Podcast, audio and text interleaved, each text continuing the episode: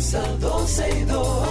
Sergio Carlos, Karina Larrauri llegan para darnos toda la información de los hechos, toda la diversión del momento. Todo, todo, todo, todo lo que quieres está en 12 y 2.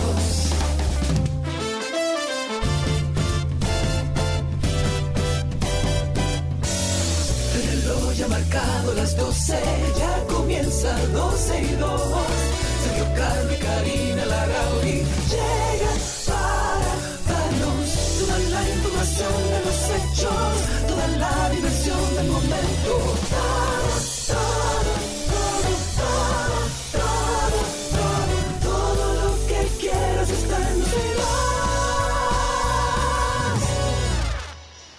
Bienvenidos a 12 y 2. Ya estoy de vuelta, estoy con ustedes. Mutense, por favor. Alan, Cindy, sería maravilloso. Me oigo repetida.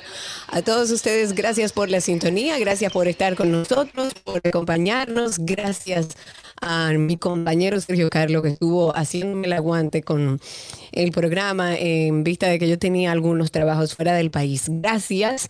Eh, hemos vuelto a Spaces. Veo a la gente, Ani, Josué, Clary. Un abrazo a todos los que van sumándose a través de Twitter Spaces. A Dan Mary, muchísimas gracias. También a Grolans, José Mejía, que está con nosotros ahí. A todos, muchísimas gracias. Porque, bueno, estamos reintegrándonos hoy viernes. Eh, nuestro amigo Sergio Carlos parece que me hizo la maldad y decidió que hoy tenía algo que hacer. Así que estoy sola, pero no sola, porque cuento con todos ustedes a través de Twitter Spaces. Como siempre les recordamos, es muy simple. Ustedes si tienen una cuenta de Twitter, simplemente tienen que buscarnos como dos y dos. Ahí hemos copiado en el último de nuestros posts, está el enlace de Twitter, que ustedes simplemente lo cliquean y ya están con nosotros en vivo. Y pueden entrar a nuestro perfil de 12 y 2 y van a ver ahí unos circulitos eh, que usted tiene que darle clic. Nos escuchará en su teléfono. También puede participar por esa misma vía. Y la idea es que podamos, eh, con esta gran familia, poder escucharnos en donde sea. Estamos en vivo a través de 12y2.com, estamos en vivo a través de la página de la 91 y por supuesto en el dial 91.3. A todos bienvenidos a este viernes. He tenido que ponerme al día de todo lo que acontece en nuestro país y entre las cosas yo creo que más importantes que se han hablado durante esta semana tiene que ver con la noticia eh, que no se ha dejado de hablar y es que el Ministerio de Trabajo emitió una resolución sobre salario mínimo para el trabajo doméstico. Se estableció 10 mil pesos como sueldo mínimo para una trabajadora doméstica.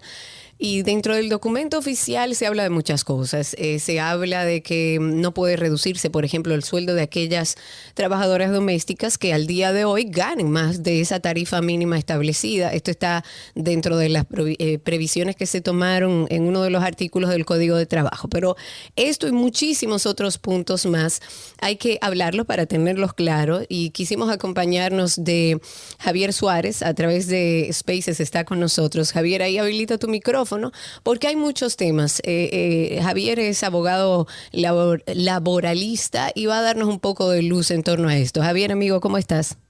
Todo bien, Karina. Eh, encantado, como siempre, de estar aquí con ustedes para llevar, vamos a decir, esa luz que, que es necesaria a veces cuando salen este tipo. Claro, porque hay como muchas cosas, Javier. ¿Cómo podemos empezar como eh, para establecer los diferentes puntos que se han acordado en el Ministerio de Trabajo en torno al trabajo doméstico? Bueno, mira, en el día de ayer, con la participación del presidente de la República, se dictaron varias normas, o sea, se pusieron en- en conocimiento de la población. La primera es la resolución 14-2022 del Ministerio de Trabajo, que establece las reglas para eh, la prestación del, del contrato de trabajo de la trabajadora doméstica, de los trabajadores domésticos. La segunda fue la resolución dictada por el Consejo Nacional de Seguridad Social que habilita un plan piloto para que las los trabajadores domésticos tengan seguridad social. O sea, van a estar inscritos eh, eh, en un régimen igualitario, Ok. eh, que lo explicaremos un poco más adelante. Y la tercera fue la resolución del Comité Nacional de Salario que establece un salario de 10 mil pesos mensuales eh, para aquellas trabajadoras que, que, que conviven, vamos a decir que con, con lo, lo- lo conocido como condormida, Ajá. un mínimo que, que como sabemos, eh, la media está muy por encima de esto, pero se establece este como, como, el mínimo. Exacto, a partir del cual las partes tienen que, negociar el salario. Ok, perfecto. Esto hay una previsión que comentaba antes de presentarte, Javier, que no es que ahora usted le va a bajar el sueldo, si usted le pagaba más, usted, ah, mire, no, el mínimo son 10, entonces yo te doy 10 a partir de ahora. Eso no puede suceder.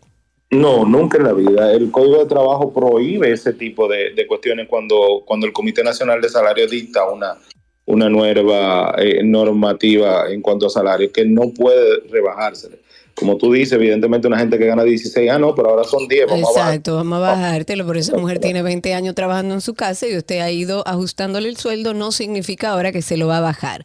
¿Se habló de horarios, Javier, en, torno a este tema? Sí, la resolución viene a establecer, eh, como, como dándote un preámbulo, tenemos que saber que esto es un convenio de la OIT que ratificamos como país. Desde 2015 ratificado pues, adquieren rango de, ley constitucional. Eh, entonces, eh, el convenio mandaba en su artículo 10 equipar a los trabajadores domésticos con los demás trabajadores en cuanto a horario de trabajo y un sinnúmero de cosas más. Y específicamente la resolución establece que los trabajadores domésticos no podrán trabajar más de 8 horas diarias ni más de 44 horas a la semana. Ahora bien, esta resolución dice en cuanto a esto, porque esto ha sido un quebradero, vamos a decir, de cabeza para la población, que se pueden establecer turnos dentro del trabajo. Así como un camarero va de, de, 7 de la mañana a 9 de la mañana a atender el horario del desayuno y luego vuelve a las a la 12 para atender el horario de comida y luego vuelve en la noche para el horario de la cena en los restaurantes, así mismo se puede establecer un horario entre los, eh, las partes, entre el empleador y, y el trabajador doméstico. Pues evidentemente hay casas en donde toda la familia sale a las 7 de la mañana y, no regresa a las 6, a las 7 de la noche y ya se ha eh, culminado el tiempo de trabajo de esa doméstica.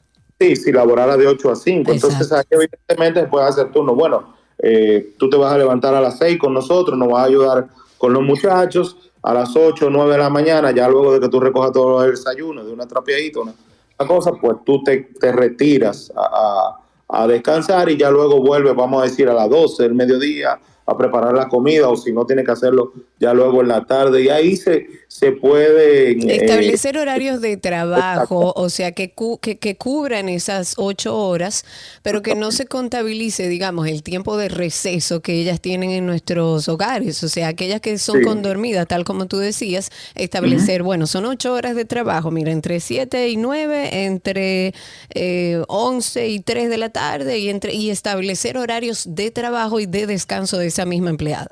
Y sobre todo, Karina, nosotros mismos como sociedad hacer eh, un, vamos a decir, una conciliación de la vida laboral y familiar también, ¿me entiendes? Claro, claro.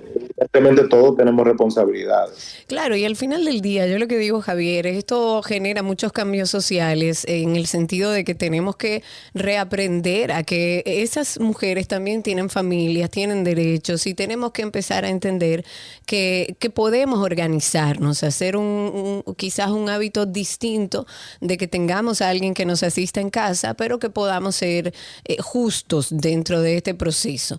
Y por ejemplo, que no me quedó claro, Javier, los que solo trabajan uno o dos días por semana, ¿cómo se habló y cómo se estableció esto? Por ejemplo, el señor que viene una vez a la semana o dos veces a la semana a ayudarte en la casa con el patio o a hacer algún trabajo, o una señora que nada más venga dos veces por semana porque limpia, ¿qué se estableció en ese sentido? Bueno, en este sentido, ahí el código de trabajo en el reglamento de aplicación habla de una, vamos a decir, una regla de tres. Lo que hay que hacer ahí es dividir el salario mensual mínimo, que es 10 mil pesos, entre 23.83, que eso es matemáticamente lo que es una jornada de 8 horas y 44 horas a la semana. Entonces eso te da un salario de 420 pesos por día. Entonces, evidentemente, menos de ahí usted no le puede pagar a ese trabajador doméstico que viene dos veces por semana, que es el, el sistema que muchas casas están utilizando ahora mismo solamente tener una persona que venga uno Ajá. Sobre todo después de la eh, pandemia.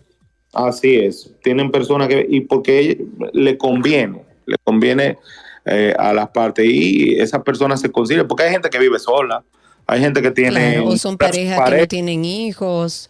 Exacto, que no tienen hijos, porque ahí es cuando la cosa, vamos a decir, se complica un poco más. Cuando tenemos los muchachos y todos tenemos que salir a trabajar eh, eh, de la casa. Retomo la seguridad social, Javier. Em, Lali eh, nos dice, un oyente, con, con respecto a esto, que en caso de ella inscribir a su empleada, que va tres días a la semana, ella paga el 50% de la TCS y la empleada pagaría el otro 50%.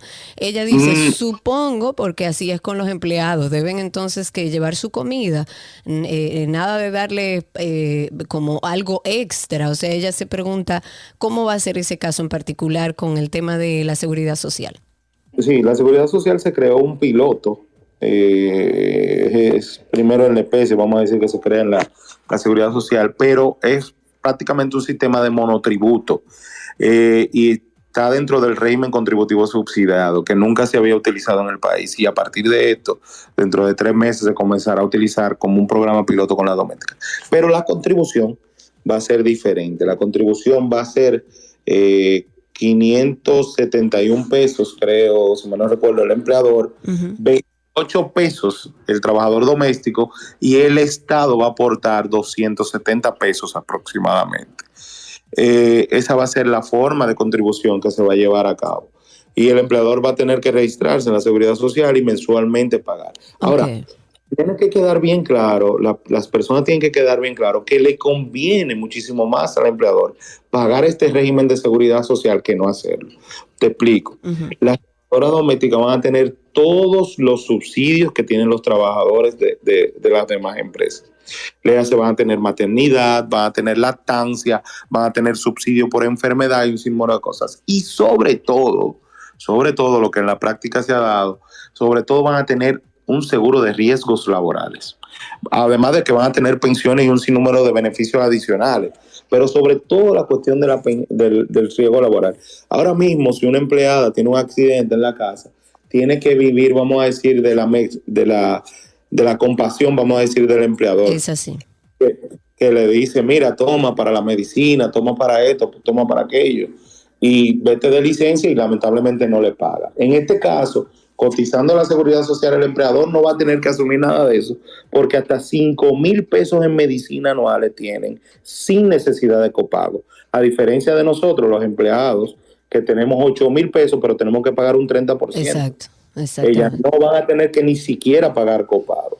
Entonces, evidentemente, si una empleada tiene un accidente eh, y se incapacita, va a tener una pensión de capacidad de discapacidad. y libera de responsabilidades al empleador. Exactamente, le, quita la responsabilidad. Por eso es muy importante que las personas se aboquen inmediatamente salga la forma de inscribirlo a inscribir su trabajador doméstico en la seguridad social. Vinicito Castillo dice que la regulación de trabajo doméstico no procede, que si no hay una ley orgánica que modifique el código laboral, eso no va a funcionar. ¿Cuál es tu postura con respecto a eso? Sí, ese, ese, debate se ha dado incluso en, Twitter muy agrio, por decirlo de alguna manera, porque el profesor Rafael Alburquerque, eh, uno de los más grandes laboralistas de este país, le respondió. Y le respondió atinadamente. Fíjate, el convenio es ley con rango constitucional. Y el convenio, en uno de sus artículos, dice que los convenios se aplicarán de acuerdo a la legislación nacional y a las formas en que se aplica la legislación nacional. Entonces, el artículo 421 del Código de Trabajo establece que el ministro puede dictar las providencias para regular el trabajo. Recordemos aquella famosa resolución 007 cuando la pandemia, al inicio de la pandemia, que mandaba suspender las labores. Pues esa facultad la tiene el ministro. Y esta facultad la utilizó el ministro para dictar esta resolución eh, acompañado del, de la base legal del convenio 189 que leí en nuestro país. O sea que sí, se puede hacer y se hizo a través de resolución y ahí está. ¿Cuándo entra en vigencia todo esto, Javier? Todo esto va a entrar en vigencia dentro de tres meses, literalmente. Cuando sean publicadas según en un diario de circulación nacional, a partir de ahí, dentro de tres meses. Yo estimo que para principios de diciembre vamos a estar eh, ya pudiendo eh, inscribir a la trabajadora en el Ministerio de Trabajo, en la Seguridad Social. Y se están haciendo los, eh, lo que tengo entendido es que se están haciendo apps, páginas super friendly y campañas de concientización se van a hacer muchísimas también, porque esto es un paso de avance y como sociedad hemos dado y que era justo y necesario. Yo creo que sí, yo también entiendo, yo creo que habrá algunas cosas que tendremos que ponernos de acuerdo. Hay muchas preguntas, por ejemplo, una oyente amiga nos pregunta qué, pasará con aquellos que van eh, dos o tres horas o que van una o dos veces a la semana. ¿Le tocaría sueldo? ¿Le tocaría vacaciones? ¿Eso está claro? Sí, eh, le toca, le toca igual que todos, le toca su sueldo el que se pacte. Por ejemplo, una gente que vaya tres horas, como te dije, el mínimo por día, 420, pero para ocho horas. Entonces ya las partes van de acuerdo, pero hay gente que no le baja a nadie a una casa de familia si no le dan mil pesos diarios. ¿Tú entiendes? O sea, es una cuestión que va a ser el mercado el que va a, regular esto. Pero, pero le tocará doble sueldo, y aunque trabaje dos horas por semana. Así es, y le tocará, por ejemplo, no le tocarán los 14 días, porque si una gente que va dos veces por semana se va a 14 días, se iría un mes y medio, sino que serían los 14 días laborables y dentro de esos 14 días laborables, los días que le hubiera tocado ir, pues evidentemente no va. Eso es así. O sea que solamente dos semanas. Ok. Perfecto, Javier, nos diste un poco de luz en este sentido. Si vemos que hay alguna otra situación que deberíamos aclarar para que la gente tenga un poco eh, más claro todo este proceso al que tenemos que acostumbrarnos, señores, son personas que también eh, tienen que estar protegidas por el Estado y que a lo largo de los años han sido olvidadas y debemos llegar a un punto medio donde todos estemos a gusto y protegidos desde el Estado. Javier, muchísimas gracias. Siempre a la orden, Karina. Un abrazo grande. Estuvo con nosotros hablando nuestro amigo em, Javier Suárez. Javier Suárez es abogado laboralista y siempre nos ayuda a entender un poco todos estos procesos. Sé que hay muchas preguntas, muchos oyentes incluso haciendo preguntas en torno a esto. Vamos a seguir hablando de este tema. Yo creo que es un asunto también de entender lo que es esta nueva resolución, entender cómo vamos a partir de ahora a trabajar con nuestras domésticas, sentarnos con ellas, también educarlas en ese sentido para que ellas sepan en qué consiste todo esto. Pasando a otro tema, el abogado José Martínez Brito, quien asumió la defensa del cantante urbano Aderly Ramírez, mejor conocido como Rochi RD, expresó indignación ante las acciones del actor Andrés Castillo, esto luego de que le, le otorgaran la libertad pura y simple, por lo que le ha prometido a la sociedad que se va a encargar de que en esta ocasión sí sepa lo que es una prisión. Esas son las palabras, de hecho, de mismo abogado Martínez Brito. Según el abogado, eh, o sea, según Martínez Brito, eh, Andrés Castillo se dejó llevar de la, y cito sus palabras, sociopatía y el orgullo al otorgarle una entrevista a una reconocida cadena de noticias dominicana, en donde dio datos específicos sobre la menor de 14 años que llevaron incluso a su identificación. Eh, él dijo, y cito, durante la entrevista el actor mencionó una cuenta de TikTok, nombre completo de la madre, funciones de la madre e incluso fecha en que ésta daría un show público todo para que puedan saber quién es la menor y así vengarse y seguir haciéndole el daño que no pudo. Eso todo lo dijo eh, Martínez Brito y a raíz, de, a raíz de esto, el también asesor legal ha anunciado que va a asumir la presentación de este caso en defensa de la joven con el objetivo de resolver y cito nueva vez, el lío que creó el magistrado al confiar en Andrés, quien representa un peligro público. Habrá que ver qué pasa con esta situación a lo largo de este tiempo. Y hablamos de educación, que es un tema que no deja nunca de estar en el tapete y que debe ser también un tema de interés de toda la población dominicana, porque si hablamos de cambio, tenemos que hablar de educación. Es imposible que el sistema educativo dominicano necesite 12 mil nuevos docentes cada año. La mayor cantidad que se jubila ronda los 3 mil y solo se han inaugurado tres nuevos centros educativos. Esta afirmación la hace el ex eh, viceministro de Planificación y Desarrollo del Ministerio de Educación, Víctor Sánchez. Él dijo que para el año 2020, la necesidad de nuevos docentes para incorporarse al sistema fue calculado más o menos en 10.000. De acuerdo a él, en el Ministerio de Educación se elaboró un modelo prospectivo desarrollado en ese momento por la Oficina de Planificación y Desarrollo Educativos para proyectar en el mediano plazo la cantidad de personal docente, la cantidad de personal administrativo que iba a ser requerido para los centros educativos del sector público, en este caso para el periodo 2016-2024.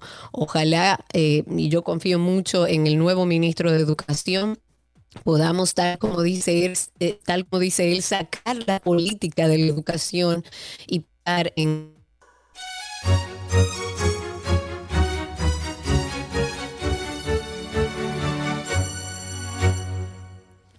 Estamos en nuestro segmento de arte y yo estoy feliz, feliz, feliz, muy feliz porque solamente faltan cinco días para el gran estreno de Hoy No Me Puedo Levantar, que va a ser, señores, un musical que si usted se lo pierde, después no se queje. Y tenemos en línea al actor y mi amigo y compadre José Guillermo Cortines, que es parte de este gran musical, para que nos cuente cómo van los últimos preparativos ya para el estreno que va a ser el 7 de septiembre en la sala principal del Teatro Nacional. José, cuéntamelo. Hola, Cari, gracias, gracias por darme de, vuestro tiempo para poder comunicar al respecto. Eh, la verdad es que estamos igual que tú, muy felices todos, no solamente porque, porque estamos ya eh, entrando al teatro en el día de mañana, sino también, digo, entrando, tú sabes, a, los pormenores. Eh, vamos a iniciar el miércoles con las presentaciones de un musical que ya tiene aproximadamente un mes completamente montado. Nosotros hemos estado ensayando incansablemente, tú sabes, de lunes a sábado, más de cuatro horas al día dedicadas a, enteramente a la música, al baile y a la actuación de este musical que trae una historia eh, apasionante, llena de comedia, llena de, drama, de, romance, de, tragedia, de todo, o sea, hay de todo un poco, pero sí es definitivamente una definición clara de lo que es entretenimiento, porque ahí se va a disfrutar mucho el tiempo que se pase viendo. Hoy no me puedo levantar. No me cabe la menor duda de que va a ser así. Para que la gente entienda lo grande de este proyecto, cuántas personas hay en escena y a nivel escenográfico, ¿cómo vamos a ver para que la gente tenga en su cabeza algo de lo que va a ver esta noche? Bueno, mira, la escenografía no la he visto en persona.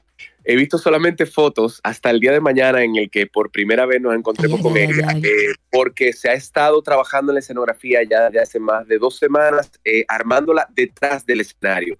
O sea, hay cosas ocurriendo enfrente, pues, presentaciones y todo eso, pero en la parte de atrás, Fidel López, quien es nuestro encargado técnico, está armando toda esta escenografía que duró años presentándose en México, porque nosotros compramos los derechos de la obra de México.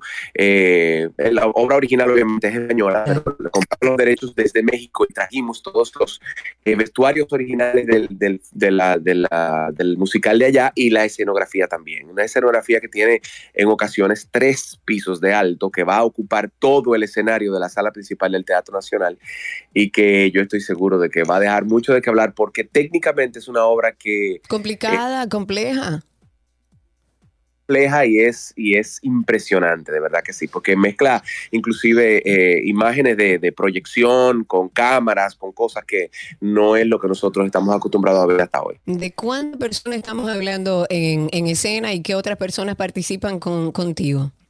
Bueno, eh, yo creo que pósters han visto porque hay por todos lados, por todos lados imágenes de, lo que estamos trabajando en este gran musical. Pero bueno, para decirte está Juan Luis, eh, eh, Juan Luis Espinal, que viene desde Nueva York, un dominicano que tiene ya ocho años trabajando teatro allá en Nueva York.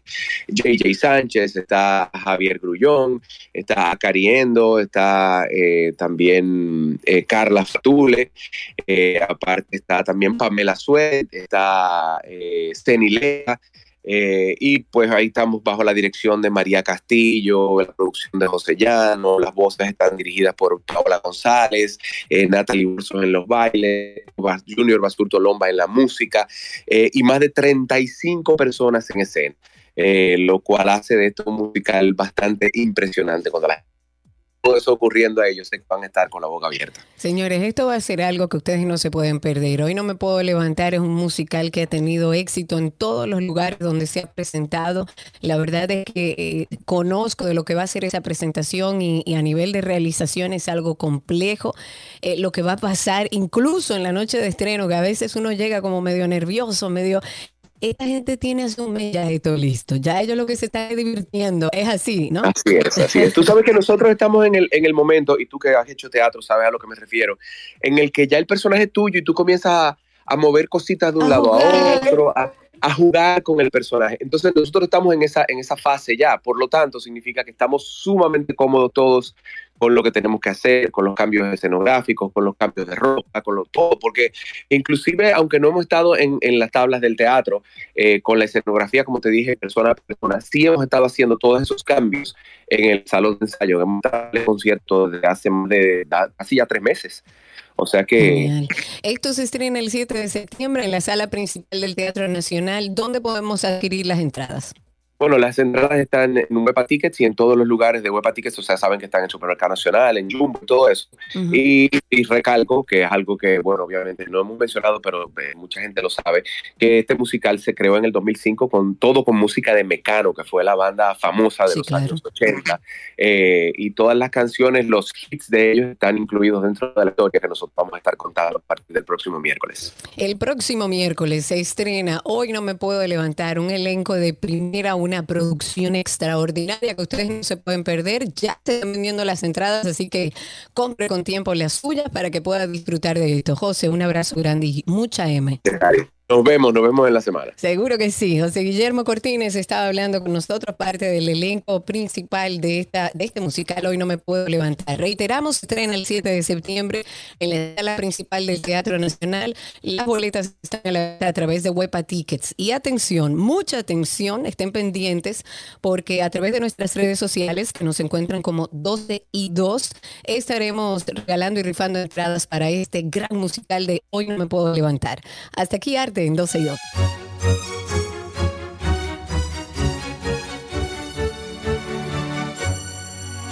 La receta les llega a ustedes gracias a Arroz La Garza. La Garza te trae una funda de premios. Registra tus fundas y gana premios.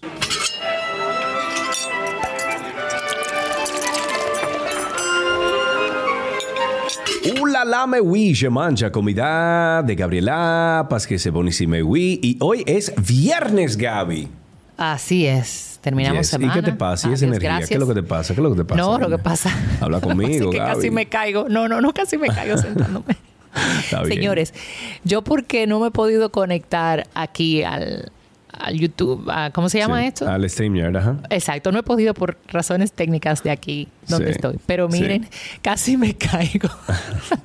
Eso hubiese sido un momento YouTube, definitivamente, que usted te Se hubieran reído, pero, pero como diría soy full. Que te cayeras. bueno, estamos en esta, la semana completa hemos hablado de Back to School.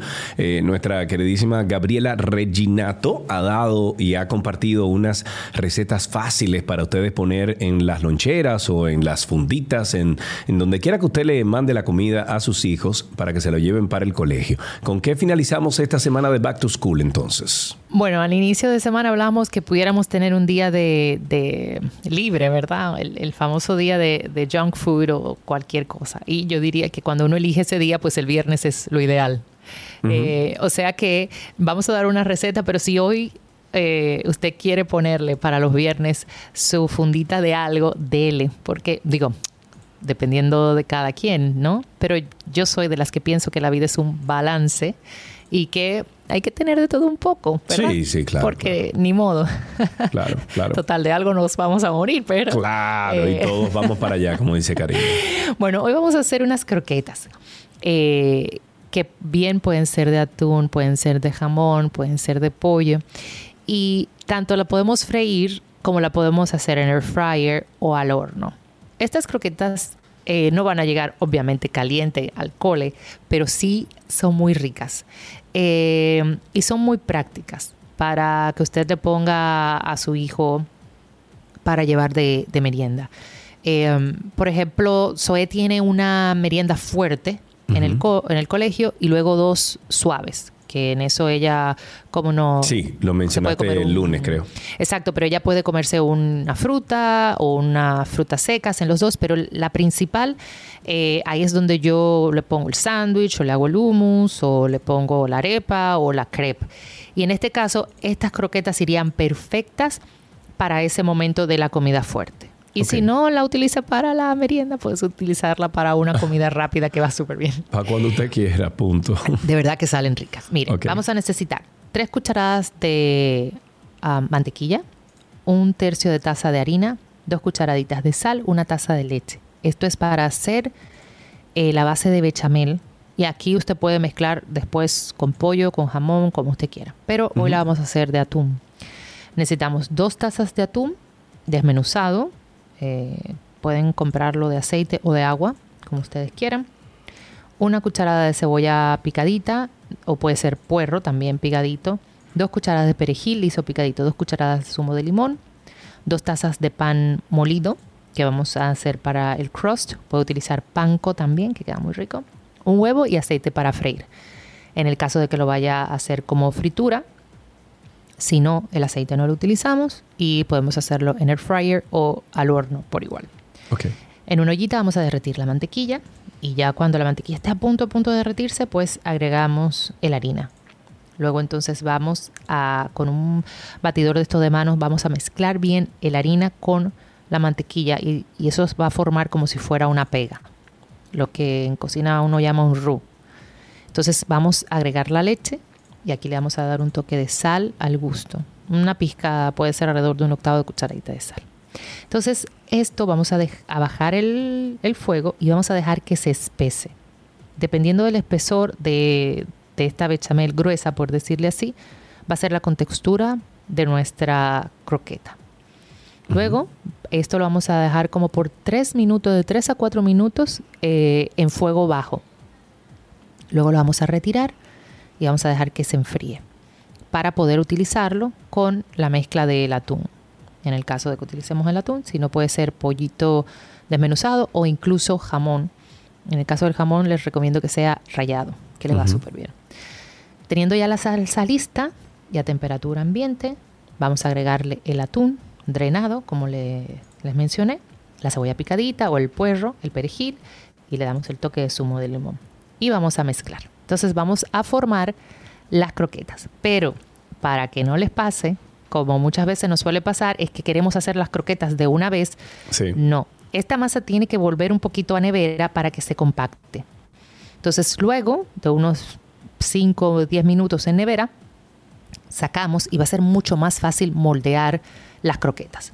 Volvemos ya después que armamos las croquetas, volvemos a llevar a nevera por 10 minutos más y entonces aquí la vamos a pasar por huevo y luego por pan rallado.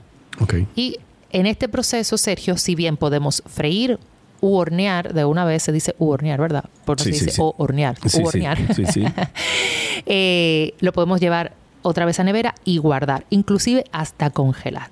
Pero si la va a freír o la va a hornear de una vez, entonces en una ollita eh, va a agregar aceite esto no tiene que ser una fritura sumergida necesariamente, puede ser una fritura de lado y lado.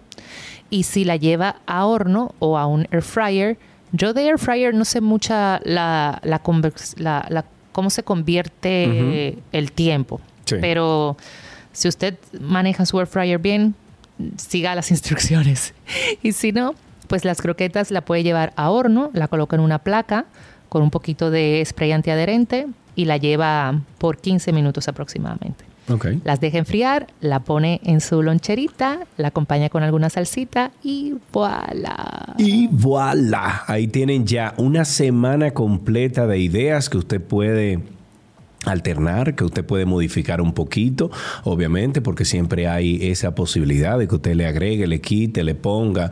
Por ejemplo, en el caso de, Karina, que sabemos que no le gusta la, eh, la, cebolla, ella se lo quita todo, al menos que sea Gaby que se la haga en algo, porque por alguna razón Gaby tiene ese, ese magic touch, ese, ese toque mágico para hacer las cosas. Los potes mágicos, Gaby, ¿dónde lo conseguimos? Visiten la cuenta de Instagram, Voila RD. En Santo Domingo lo van a conseguir en eh, puede pasar por Carnico, por Sonoma, por La Placita, por Chinola, por City Market.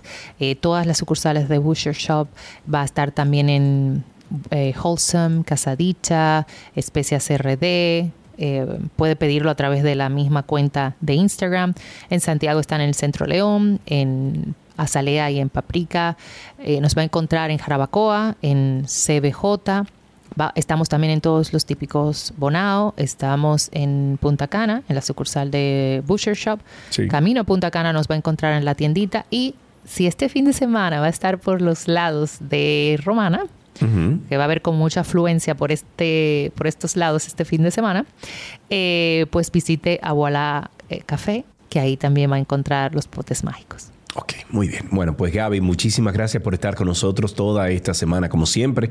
Te queremos, sabes que tú eres parte de este equipo de 12 y 2. Gracias. Y a ustedes, amigos, pueden conseguir eh, las recetas de Gaby tanto en la página, en la página de Instagram de Gaby, que es gabriela.reginato, como también en 12y2.com. Hasta aquí la receta de hoy en 12 y 2. Ya regresamos.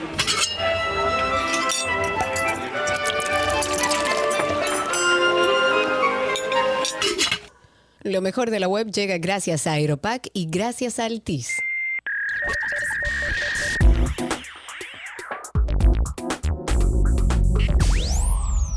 Estamos ya en lo mejor de la web donde vamos a compartir esas cosas interesantes que encontramos en la autopista de la información.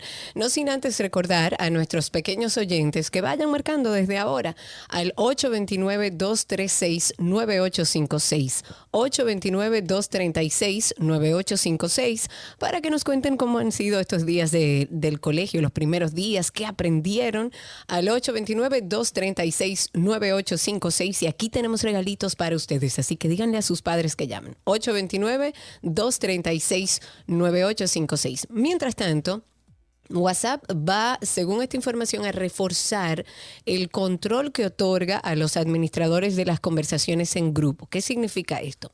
Según se ha podido saber, los administradores de los grupos van a disponer de un control absoluto sobre los mismos. Esto incluye la facultad de eliminar contenidos para todos los miembros de ese grupo, de forma que ninguno pueda verlo. Cuando esta nueva op- opción esté activa ya, junto a cada mensaje va a aparecer, y solo para los administradores, en este caso, la opción de eliminar para todos. Esto es similar a lo que ya funciona dentro de los chats privados, pero en este caso, en estos grupos, el administrador va a poder eliminar para todos cualquiera de los mensajes. Al parecer, el desarrollo de esta función ya estaría bastante avanzado. Incluso algunos usuarios pueden ya comprobar su funcionamiento en esta versión beta, o sea, de, prueba que ya tienen instalada, incluso en algunas versiones ya estables y definitiva en la aplicación. Por lo que los administradores de grupos que anden interesados eh, observen a ver si puede comprobar si ya lo tienen disponible. Si no sepa que esta es una opción que va a venir, sobre todo en grupos que son de trabajos o en grupos que tienen que ver con temas a mejor de comunidades, de residenciales, donde haya una persona o dos personas que puedan controlar administrando ese grupo lo que sale, lo que no sale, lo que es conveniente, lo que no aporta, y puede ese administrador entonces tomar decisiones en torno a todo el contenido de esas conversaciones. Pueden conseguir en nuestra página 12y2.com esta información por si quieren revisarla más tarde, 12y2.com.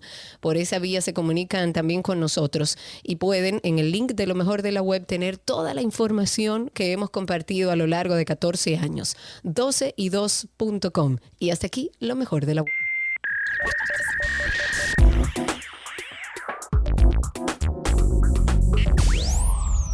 ¿Qué aprendiste hoy? Llega a ustedes gracias a Pala Pizza, expertos por tradición.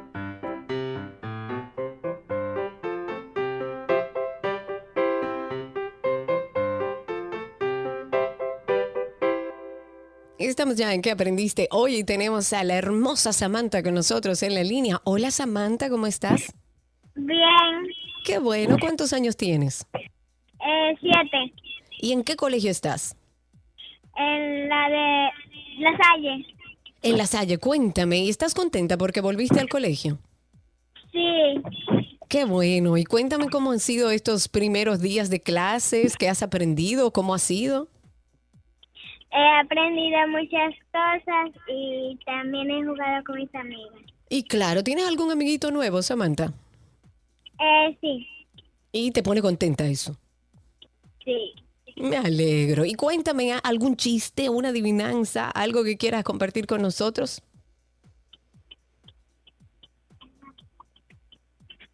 ¿Te sabes una adivinanza, Samantha? Un chiste, una canción. Canta la canción de Natalia, obviamente. ¡Ay, sí! ¡Ay, Samantha no quiere! ¡Ay, Samantha no quiere! Ok, vamos a dejarlo ahí. Samantha, igual muchísimas gracias por llamar, que tengas un inicio escolar así como lo planteaste, que estás feliz, que tienes nuevos amigos. Gracias por llamar y aquí tenemos regalitos para ti.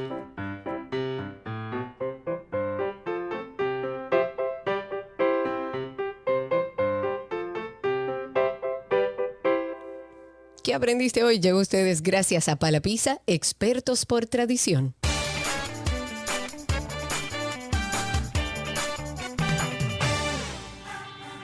Aquí nos reencontramos en nuestra cita de todos los días. Queremos siempre a través de la música relajarnos un poco con esa música que nos ayuda como a hacer un alto, a detenernos un rato, ya sea porque escuchamos una canción positiva o por la reflexión que nos deja esa canción. Hoy vamos a escuchar la canción Keep Holding On en la versión de Glee.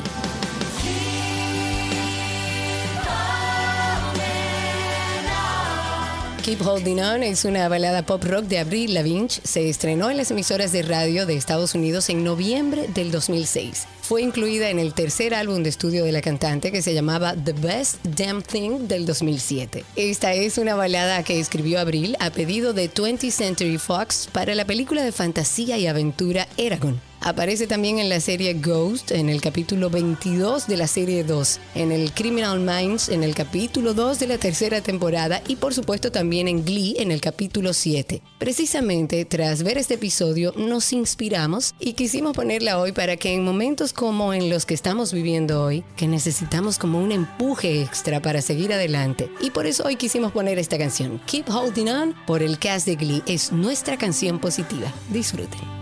You're not alone, together we stand.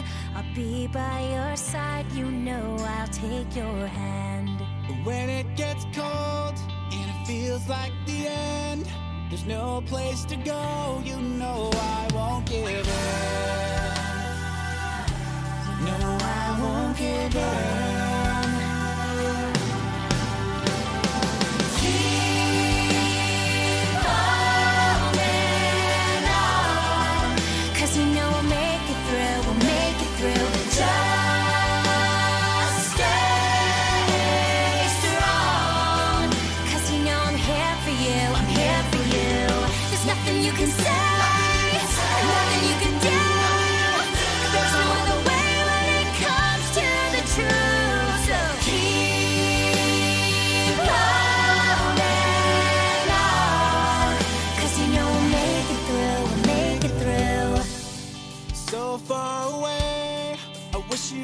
Here before it's too late. This could all disappear before the doors close it comes to an end.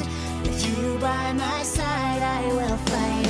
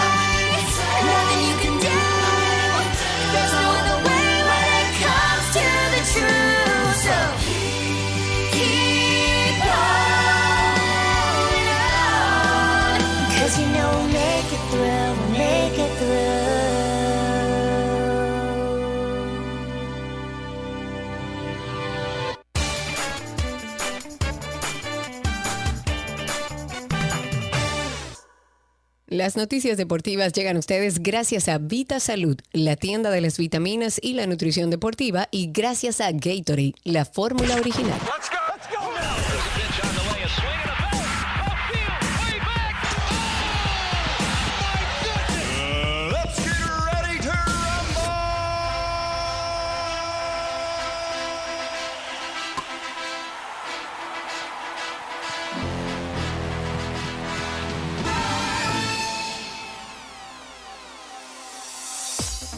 Estamos en nuestro segmento de deportes, iniciando con una noticia de tenis. Serena Williams cierra el telón.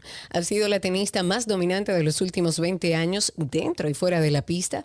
Tiene una fortuna valorada por Forbes en 260 millones de dólares y es la única deportista incluida en la lista de 100 mujeres más ricas del mundo. En una noticia de baloncesto, el reconocido jugador de baloncesto con 10 años de trayectoria en la NBA, Francisco García, estuvo apoyando a la selección nacional de la NBA puertoplateña o puertoplateño en este caso, Chris Duarte, roster activo de los Pacers de Indiana. Seguimos en el baloncesto dejando huella. Y en una noticia de temporada invernal que mis estrellas orientales van a dar clase, yo espero. Ellos, las estrellas orientales, importarán siete lanzadores para la pelota invernal dominicana que va a comenzar, como sabemos, el 15 de octubre. Eso lo ha anunciado su gerente general Félix Peguero a través de un despacho de prensa y los jugadores importados de las estrellas van a comenzar a llegar al país en la primera semana del mes de octubre. Las prácticas de mis adoradas estrellas orientales van a comenzar el 26 de septiembre a las 9 de la mañana en el complejo de los Orioles de Baltimore en Baseball City, Boca Chica. Y en voleibol, ay, ay, ay, señores, en voleibol con posible, bueno, ojalá y podamos nosotros comunicarnos con una de nuestras queridas reinas. Siempre Nieves anda por ahí, andan conectados con nosotros, pero mientras tanto estamos orgullosos, muy orgullosos de nuestras reinas del Caribe que inician con Cuba el domingo el final six de las reinas del Caribe, que vienen de coronarse campeonas por quinta ocasión de la Copa Panamericana, van a debutar ante Cuba el próximo domingo en el partido de cierre de la primera jornada del torneo Norseca eh, Final Six, que tendrá como escenario el pabellón de voleibol del Centro Olímpico. Este encuentro, el tercero de la cartelera, está programado para comenzar a las 7 de la noche. Desde aquí, un abrazo y toda la energía positiva para nuestras queridas reinas del Caribe. Y hasta aquí Deportes en 12 y 2. Let's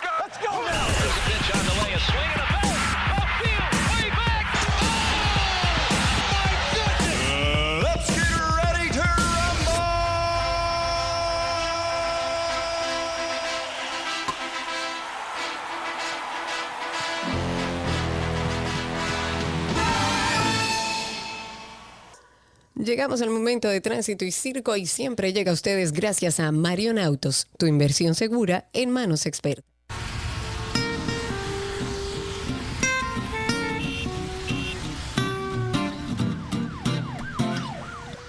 Estamos ya en Tránsito y Circo. Este es el momento de nuestros oyentes. Tratamos de eh, hacer de este espacio un espacio donde usted pueda hacer catarsis, contarnos qué le ha pasado en nuestro hermoso circo llamado República Dominicana y, por supuesto, cómo está la calle, cómo está el tránsito, dónde están los tapones, llamándonos al 829-236-9856,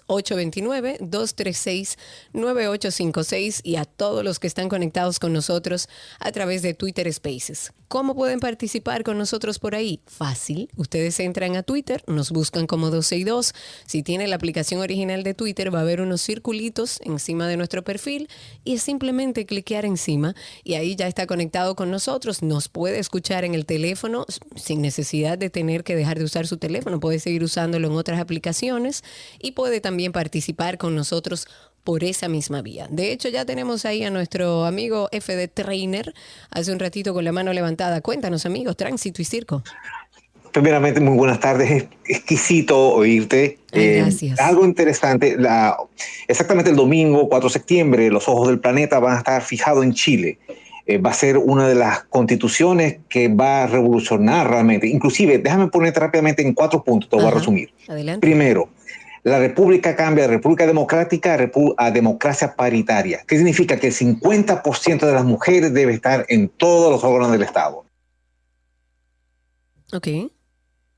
FD Trainer, te dejé de escuchar. Vamos a ver si lo hacemos nueva vez. Habilita tu micrófono. Mm, A ver, ahora sí, cuéntanos.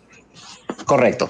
Como te iba diciendo, eh, va a haber un cambio a nivel constitucional, inclusive se reconocen los eh, tribus originarias de Chile, igual que en Canadá y en Nueva Zelanda, o sea, le van a dar participación a las tribus indígenas originales de, de- de Chile, es un punto. Algo que va a cambiar totalmente. Tú sabes que hay una sequía mundial del agua. Sí, señor. En- eh, entonces, a partir de ahora, el agua es inapropiable. O sea, se va a crear una agencia nacional de agua, como está pasando eh, en toda parte del En planeta, otras, que hay una sí, escasez. claro. En otro día, en Deutsche Welle, vimos que los bomberos están racionando agua en cubeta en, en- en algunos sitios de, de Alemania. Es un problema, o sea, pueden verlo en YouTube. También hay un- algo interesante que me llama mucho la atención, que sería bueno, interesante tenerlo en nuestra constitución. En el artículo 295, numeral 3 de la nueva constitución, dice, ninguna persona, grupo o organización podrá poseer o tener armas de fuego. Algo interesante que es un problema que estamos viendo aquí. Es cuanto, pero realmente esto va a estar muy interesante, esta prueba social que va a tener Boris. eh, yo le deseo suerte porque va a poder revolucionar toda la constitución a nivel del, del planeta. Muchísimas gracias por ese dato, FD Trainer. Muchas gracias. 829-236-9856. Cuéntenos cómo está la calle, cómo está el tránsito y el circo. Tenemos ya algunas personas a través de Twitter Spaces. Recuerden que por ahí pueden conectarse. Voy con Ángel Castro, que está con nosotros por esa vía. Ángel, habilita. Ah, lo tengo por aquí. Déjame, parece que no te habilité. Ahora sí, Ángel Triple Maduro, bienvenido. Ángel, adelante, cuéntanos. Hola, buenas, ¿cómo están? Muy bien por aquí. Qué bueno. Eh, una cosa, ayer me parece que fue que llamó un oyente para decir de que ya el semáforo no es que no se estaba ni siquiera respetando el rojo, sino que se hacía ya cada vez más abiertamente y a la franca, es decir, como camino no importa nada. Señores, eso hay que pensarlo. Yo me estaba pensando lo mismo en estos días. Eso se está poniendo cada vez peor, o sea, ya es a, a nivel de que le pasan por los pies en rojo a los a los agentes de, de- Sí. Y no estamos poniendo la atención a eso y cada día va a ser peor, ¿eh?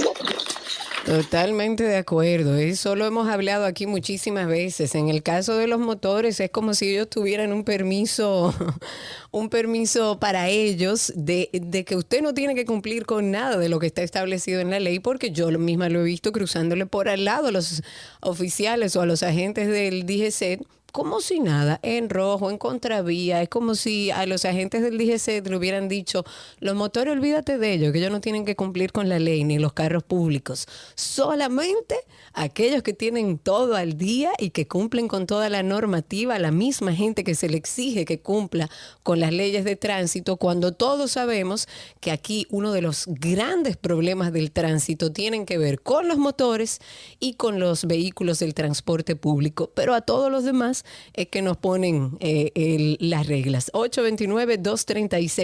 829-236-9856. Voy con Triple Maduro, que está con nosotros a través de Twitter Spaces. Adelante, amigo, cuéntanos.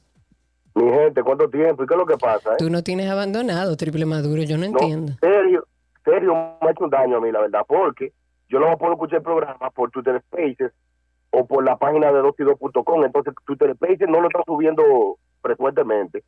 Y eh, serio se ha dado la tarea de ponerle al link de escuchar en vivo en 2 y 2, que te lleva a YouTube.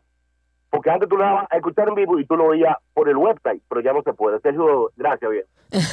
Te tienen loco, pero vamos a hacer eh, todos los días. Nosotros publicamos desde que empieza el programa todas las vías por donde nos pueden escuchar. Y ahí está el enlace de YouTube, el enlace de Twitter y el enlace de nuestra página.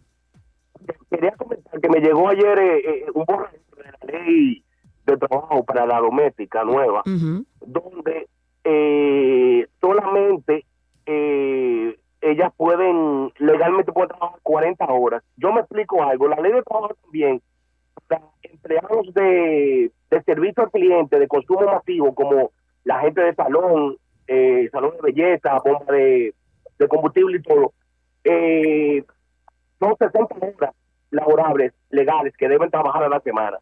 Entonces, ¿cómo es posible que a una doméstica le ponga solo 40 horas de trabajo?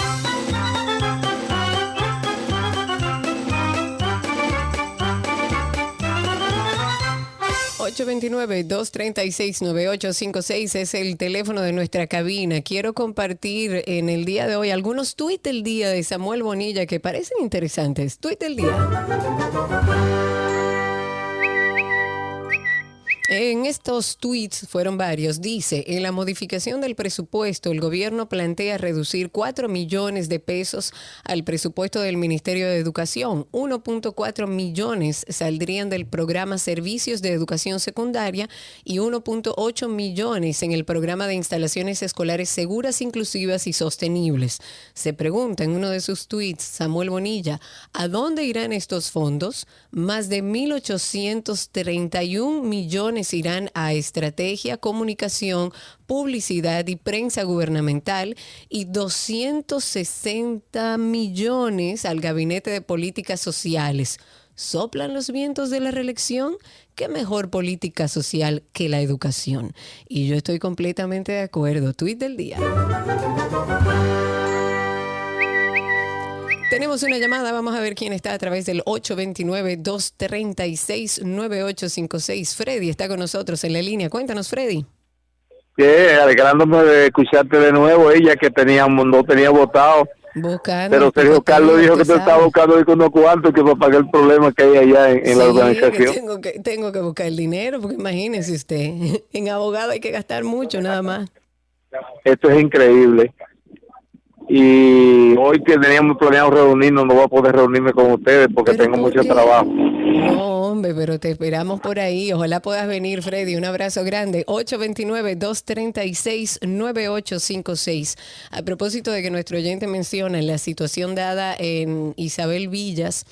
La verdad es que esto es un tema bastante engorroso para todos los que vivimos en esa comunidad, una comunidad que siempre eh, ha sido vista como uno de los grandes secretos de Santo Domingo. Yo creo que es uno de los lugares eh, de los pocos que quedan eh, arbolizados eh, alrededor de mucho verde, respetando los espacios protegidos de una comunidad muy integrada donde todos los vecinos nos conocemos, donde celebramos Navidad juntos en las calles, donde los días de Halloween vienen todos los niños disfrazados. Es una comunidad donde cualquier persona quisiera vivir.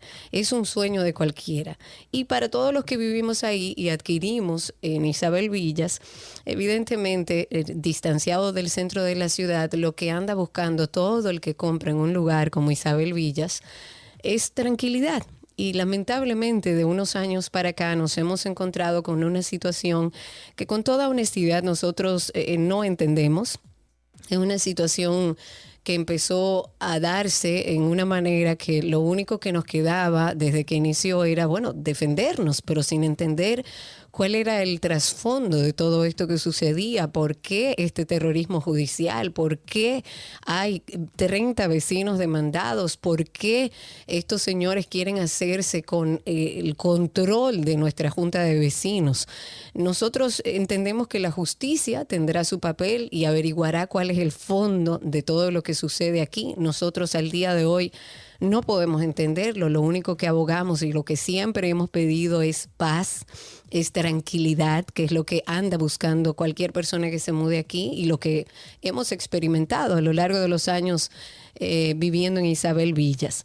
Nos hemos encontrado con dos vecinos, ellos han querido vender esto como un conflicto entre vecinos, no hay ningún conflicto, hay dos personas que por alguna razón que desconocemos están queriendo tener el control absoluto del residencial, acusando a un grupo de personas serias, trabajadoras y que nunca en su vida habían tenido situaciones donde tuvieran que eh, prestarle atención a temas de demandas y temas legales, se han visto eh, en una situación en la que Óyeme, tenemos de alguna manera que exponer lo que está pasando aquí para que sea la justicia y las autoridades que investiguen cuál es el trasfondo. En, en- en la actualidad estamos hablando de más de 30 vecinos demandados, hay incluso personal del ayuntamiento del Distrito Nacional de la gestión pasada y si mal no recuerdo de esta, que también están demandados. Eh, ellos hablan de que tienen 380 solares o títulos que nosotros no sabemos dónde están. Eh, suponemos, y esto es una suposición, porque nosotros lo único que pedimos es paz, más nada, pero sí podemos hacer ciertas suposiciones alrededor del tema que pudiera incluir nuestros espacios verdes y que pudiera incluir incluso una parte que está protegida por el Ministerio de Medio Ambiente, que nosotros somos como veedores y supervisores de que esa área se respete. Pero uno de los casos más sensibles dentro de este caso de, y Indira, te pido que ah, quites el mute de tu micrófono para que podamos escucharte al aire. Yo creo que uno de los casos más sensibles y que nos angustia a todos es el caso de nuestra vecina Indira.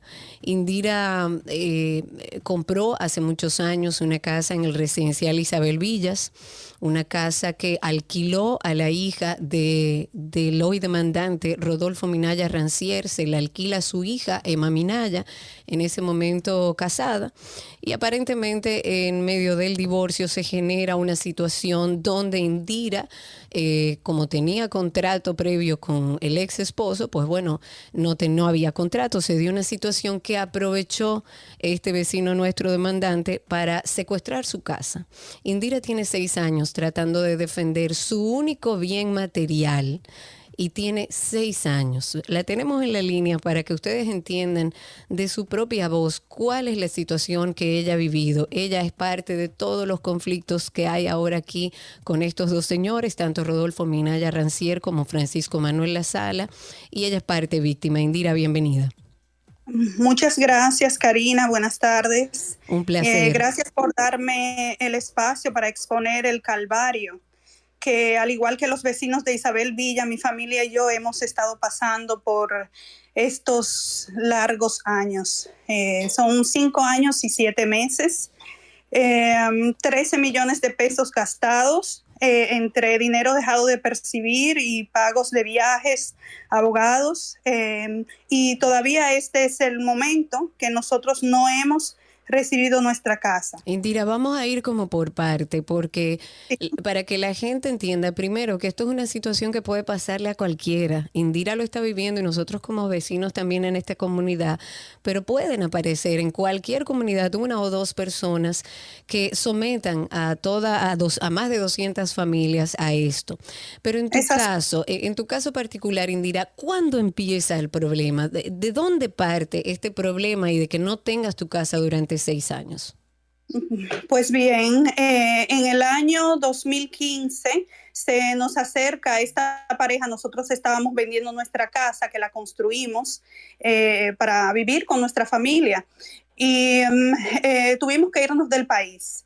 Empezamos a alquilar la casa pensando en que íbamos a volver. Cuando nos dimos cuenta que no, nos, no, no queríamos volver, empezamos a vender pues eh, se nos acerca eh, esta pareja y nos dice que ellos están construyendo en el residencial y que, que les gustaría tener nuestra casa alquilada por un año. Ok. A lo o que sea, se hace nosotros- un contrato de un año con Emma Minaya y el, en- el que era en ese momento su esposo. y ella, sí, sí, claro, porque eran esposos. Entonces, eh, después de un año, ellos siguen quedándose, nos dicen que no, que se ha atrasado la, la- la construcción y eh, el contrato sigue, ellos siguen pagando. Eh, al final de los, eh, después de un año y 11 meses, nos eh, llama el esposo y nos dice que él se fue de la casa que él se fue de la casa, que se tuvo que ir con su llave y su vehículo porque el padre de la joven no, no le dejó, eh, la no pudo eh, él sacar eh, sus pertenencias. Ok. Y eh, después de eso yo hablé con ella, ella me dice que sí, que es cierto que están en, en proceso de divorcio, que ella está fuera del país, pero que ella me va a seguir pagando la casa, que con eso no hay problema. A todo esto el contrato estaba hecho a nombre del esposo de Emma Minaya. Sí, del esposo de ella al principio. Entonces, él al llamarte, eh, como tú tenías el contrato elaborado con esta persona, ¿qué hiciste? Bueno, em, el contrato se rescindió para darle apertura a un contrato nuevo a nombre de ella, según lo hablado. Ok. Eh, porque en ningún momento ella nos dijo a nosotros que no quería firmar el contrato. Nos había dicho que sí, que lo, se lo mandara, mi abogado se lo mandó, ella lo revisó, que sí, que lo tenía que hablar con el papá y eh, al final se rescindió el contrato de él para darle apertura porque no se podían tener dos contratos Claro, abiertos Claro. eh, a, a un contrato abierto a, a dos personas. Entonces ahí empezó nuestro gran problema. En ese momento, eh, el esposo llevó, el esposo, no nosotros, eh, llevó un cerrajero judicial, consiguió un, una certificación, eh, un juez de paz eh, fue con él para abrir la casa. Bueno, pues eh, ahí se Y el poder sacar sus pertenencias, que este señor y, su- y su ex esposa no le permitían. Exactamente. Bueno, pues eso él no lo pudo hacer porque se aparecieron em, el señor Minaya, la hija, con eh, un- una patrulla de policía vino para apresar a los muchachos que estaban en el camión. Eso es lo que me cuentan porque nosotros no estábamos ahí. Ok. Eso no era ni siquiera de nuestra incumbencia. Eh, Eso era un tema que- entre, entre esta pareja, o sea, era un tema entre una pareja que estaba en un proceso de divorcio y él había ido a buscar sus pertenencias que no le habían permitido retirar. Exactamente. Bueno, pues en ese momento yo estaba aquí, el, el eh, juez de paz, ella me llama, yo bien, cojo el teléfono, estaba trabajando, pero tomo el teléfono y me dice que hable con el juez de paz para que le diga en lo que ella y yo habíamos quedado, que era que ella se iba a quedar un tiempo en la casa hasta tanto ella no se organizara. Claro. Está bien. Entonces, el juez de paz me pregunta, yo le digo, sí, no hay ningún problema, deje eso así, que usted es eh, el que sabe, ya yo hablé con ella, ella me prometió y yo confío en su palabra, ¿verdad? Y tú por humanidad dices, déjala vivir. Por humanidad, Claro. exactamente. No, y uno pensando que eran personas eh, decentes, eh, ¿verdad? Que no eran personas de hacer problemas. Bueno, pues eh, después de ahí, eh, eh, se- ellos se reunieron con mi abogada y mi abogada le dice que a nosotros no nos interesaba seguir alquilando, pero que se podían mudar con calma, ¿verdad? Que ella se podía mudar con calma porque habíamos encontrado un comprador, lo cual era cierto. Bueno, pues eh, al día siguiente nosotros eh, recibimos una demanda por invasión de propiedad privada, eh, una demanda de daños y perjuicio por 30 millones de pesos, 20, no, ni recuerdo bien, porque han sido tantos los procesos que no es fácil No, no, poder recordarlo. Claro. Y, y han pasado muchos años.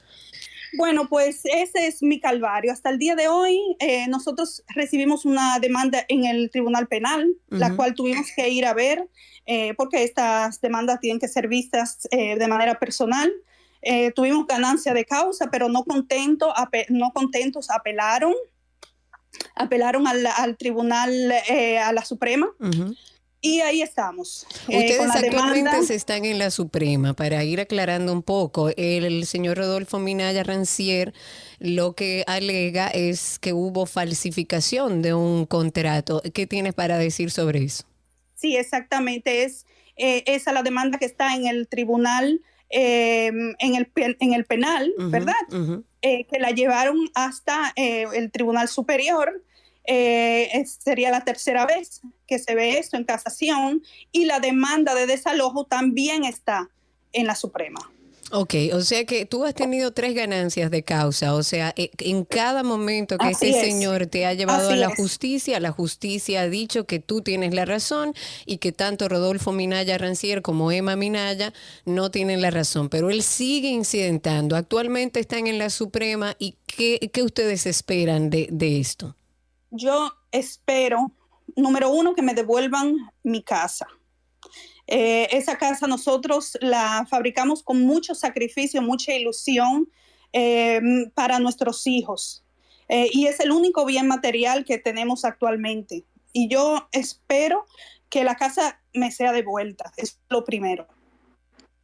Que, y que estas demandas absurdas, porque es una tras otra. O sea, eh, nosotros tenemos un desgaste emocional que ustedes no se pueden imaginar, porque todos estos procesos conllevan a, de- a un desgaste emocional, aparte del económico. Pero claro. O sea, eh, eh, nuestros hijos ni quieren volver a la República Dominicana. Ellos han ido creciendo con los procesos. Han ido creciendo, se han hecho adolescentes creciendo con este miedo eh, y esta locura de, de- de demandas. Eh, esto es lo que yo le pido al Ministerio Público, que por favor revisen mi caso y que por favor mi casa me sea devuelta, porque esa casa es nuestra, no de los señores Minaya. Claro, de bueno, de su hija Emma Minaya y Rodolfo Minaya Rancier. Indira, gracias por la valentía de contar tu caso al aire. Sabemos que esto ha sido, tal como dices, una situación que les ha afectado incluso a nivel de salud mental, de tranquilidad familiar. Esto es un atropello a grandes luces. Han tenido ganancia de causa cada vez que este señor lo ha llevado a la justicia. Evidentemente, él sabe que eh, a pesar de las ganancias de causas, puede seguir incidentando y eso es lo que hace. Y así han pasado seis años. Y esa realidad que vive Indira, viven hoy muchos ciudadanos que hoy en día están demandados por estos dos señores, tanto Rodolfo Minaya Rancier como Francisco Manuel La Sala, donde nos han eh, hecho vivir en un calvario, donde el tema económico es lo de menos, es un tema de tranquilidad, de salud mental, de entender qué es lo que quieren estas dos personas que no representan a la comunidad de Isabel Villas, que han querido salir a decir que lo representan a Isabel Villas, que han querido decir que tienen yo no sé cuántos solares que nosotros no sabemos identificar dónde están los casi 400 solares que ellos dicen que tienen. Por eso no solo presentamos el caso de Indira, que ojalá y en algún momento pueda Indira y su familia tener paz y le devuelvan su único bien material que tienen. No, han podido comprar otra casa en Suiza donde, donde viven porque este señor no le ha permitido que su único bien sea vendido para ellos poder contar con ese dinero. Y ya son seis años y casi cinco, un grupo de 200 familias pidiéndole al sistema de justicia que preste atención, que vea lo que está pasando aquí adentro. Hacemos un llamado incluso al Ministerio de Medio Ambiente para que definamos dónde es que están esos 380 solares de los que ellos hablan, porque es que no están visiblemente en ninguna parte, a menos que estén contando el campo de golf, y estos son suposiciones, el área protegida, que nosotros como comunidad estamos eh, decididos a defender nuestras áreas verdes y, y el, espacio, el espacio protegido, pero necesitamos de las instituciones, tanto del Ayuntamiento del Distrito Nacional como del Ministerio de Medio Ambiente, como del sistema de justicia, para que esta comunidad de más de 200 familias puedan vivir en paz. Para aquellos que se están enterando ahora y que quizás no saben eh, eh, el, el contexto de lo que estamos hablando, es algo de muchos años, es algo con demasiada información, con más de 30 personas demandadas. La invitación para que sigan la cuenta, vecinos-bajo libres, vecinos guion bajo libres y ojalá y las autoridades puedan mirar hacia acá y permitirnos recuperar la paz con la que todos nosotros estamos acostumbrados a vivir en Isabel Villas. Hacemos contacto con nuestra publicidad y ya regresamos con esto.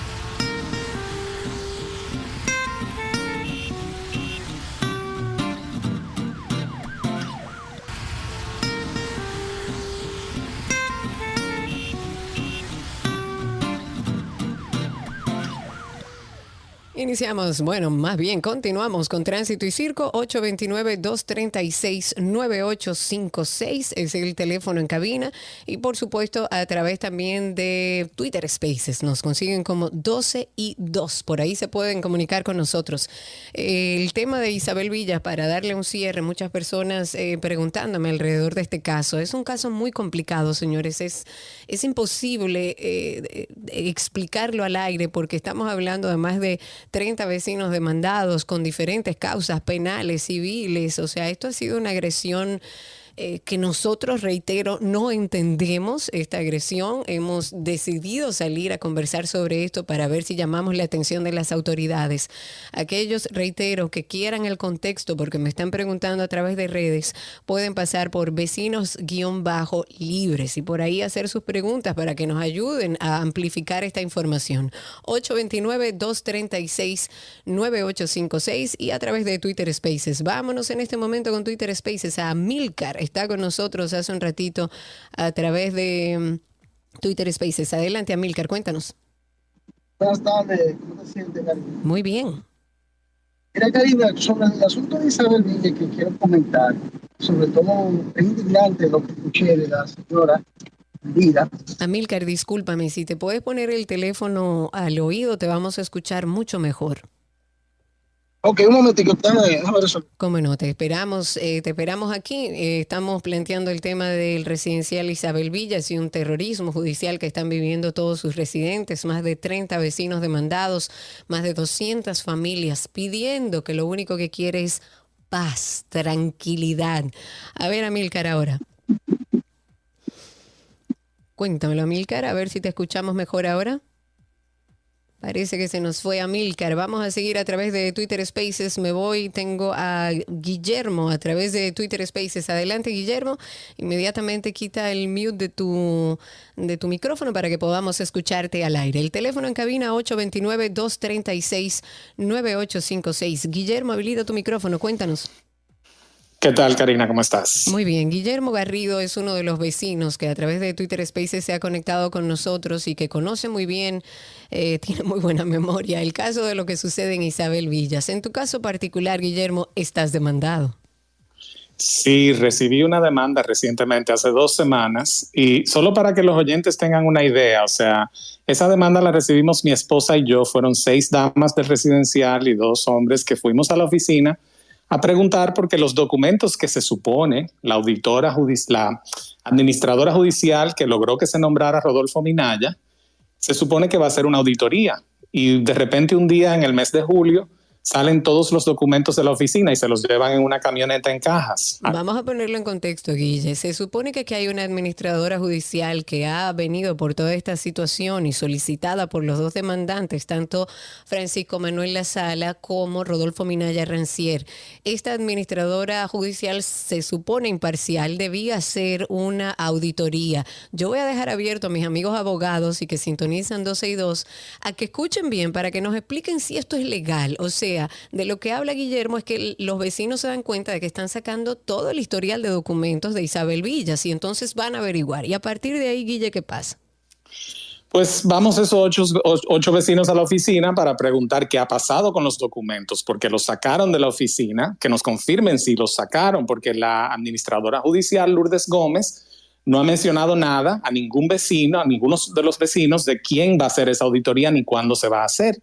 Nos confirman en la oficina su asistente, que resultó ser un cabo de la policía armado, supuestamente un asistente de la oficina, nos confirma que sí se llevaron los documentos por, para realizar la auditoría, algo que entendíamos muy irregular. Conversamos un rato con él, le pedimos que llame a la señora, ella se rehúsa a hablar con nosotros, pues terminamos la conversación y salimos de la oficina.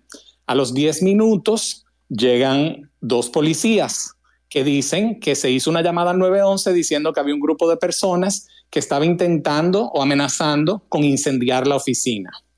Ahí prácticamente casi nos iban a detener hasta que logramos hablar con el, con el magistrado Gerinaldo Contreras, el fiscal de la Fiscalía Comunitaria de Cristo Rey, y que, que, bueno, ha estado dándole seguimiento al caso y unas denuncias que han hecho algunas vecinas. Y él nos dice, bueno, si quieren, váyanse a su casa y vengan mañana y resolvemos este, este malentendido. Ahí quedó todo. Luego, dos semanas después, recibimos una querella penal de Lourdes Gómez, la administradora judicial, que no estaba en la oficina en ese momento, y su asistente, Jessie Cuevas, diciendo que nosotros amenazamos con quemar la oficina, que la íbamos a quemar en un momento que nadie supiera y la íbamos a quemar con las personas dentro, solicitando 30 años de cárcel, 3 millones de pesos. Y esa querella la pusieron en la Fiscalía de los Ríos, que no nos corresponde territorialmente, a Isabel Villas, la que nos corresponde es la de Cristo Rey. Que se van a los ríos porque el magistrado Gerinaldo Contreras, que es a quien le compete, no ha, entendemos nosotros, accedido al juego de estos dos demandantes y al ellos darse cuenta de que no podían eh, llegar a este magistrado, pues entonces se van a otro lugar en busca de otras personas que sí le sigan el juego y se van a, a los ríos. Exactamente. Tuvimos, de hecho, que ir a una vista a los ocho, tuvimos que apoderar abogado, ir a una vista allá en los ríos, donde el magistrado hizo lo que se suponía que debía hacer, declinó la querella y la envió a Cristo Rey, que donde, es donde se debería conocer. Entonces, eh, eh, una cosa muy curiosa de esa querella penal, esa querella penal se supone que le está poniendo Lourdes Gómez, que es, como tú dijiste, una administradora judicial imparcial. Debería ser. Exacto, pero esa querella penal tiene dos nombres dentro del texto de dos exfuncionarios, dos funcionarios del ayuntamiento, uno que todavía está allá, Stalin Alcántara y Glenis Mercado, que fueron demandados en el 2019 por Rodolfo Minaya. ¿Eso entre los significa 30 para que la demandados. gente entienda? Es un error de copy-paste. O sea, básicamente hablando en, en- en- en español, en en spanglish, eh, eh, un poco coloquial, un error de copy-paste, eso es un copy-paste de una demanda que hizo Rodolfo Minaya, aparentemente, porque esas dos personas no tenían nada que ver con este evento. Eh, de hecho, ya Glenis Mercado ni trabaja en el ayuntamiento. Y, y bueno, están ahí incluidos en esa demanda de ese evento que ocurrió aquí en Isabel Villas. Lo que, lo que nos deja entrever que si es un copy-paste que por error dejaron unos nombres que nada tiene que ver con este proceso de demanda que le hacen estas mentiras que le han creado a los vecinos, pero se le escapó, parece que, que lo hicieron rápido y se le escapó dentro del copy-paste dejar esos nombres. ¿Qué nos hace ver eso a nosotros? Que no es la administradora judicial quien eleva esta denuncia, sino el mismo señor demandante, eh, Rodolfo Minaya Rancier. Y de hecho, cuando fuimos a la vista en los ríos, el magistrado Demetrio les dijo que la, la querella tenía un problema, que no estaba firmada por los querellantes. O sea, que otra, otra confirmación de que es posible que estas personas ni siquiera, obviamente es una suposición, pero aparentemente ni siquiera tuvieron esa querella en sus manos para firmarla antes de que fuera eh, intimada a nosotros. Y al final son todas suposiciones y gracias Guillermo por alzar tu voz también. Al final son todas eh, suposiciones de nosotros los vecinos porque nosotros no somos la justicia, nosotros no somos el ayuntamiento, nosotros no somos medio ambiente, nosotros somos un grupo de vecinos que quiere paz en el lugar donde reside, más nada. Ahora, hay muchas cosas que generan suspicacia, como una fundación eh, con el nombre de Isabel Villas y Marinas, que solamente está a nombre de Rodolfo Minaya Rancier y que él saca esta fundación a espaldas de Isabel Villas. Lo que habla el concepto de esta fundación es muy lindo, pero integra una comunidad que ni siquiera sabía de la existencia de esta fundación. Vamos a levantar llamadas 829-236-9856. Tenemos en la línea a quién tengo en la línea. A ver, tengo en la línea a Giancarlos, ¿verdad? Giancarlos. Vamos con Giancarlos. Cuéntanos, Giancarlos. Wow, qué pena yo escuchar todo eso realmente. Y yo sabía que República Dominicana tiene un desorden y- en el sistema judicial, pero ahora que yo acabo de comprar una vivienda para alquilar, Karina, tú me has abierto los ojos a yo asesorarme, buscar un abogado Mucho inmobiliario que me ayude para hacer un buen contrato. Sí, porque es que al final, y gracias por tu llamada, no se trata eh, de Isabel Villas, se trata de que esto, con la debilidad de nuestras instituciones, puede sucederle a quien sea, a quien sea en cualquier comunidad. Ahí está José en la línea. Cuéntanos, José. Amilcar, vuelve y llama o conéctate a través de Spaces. Cuéntanos, José.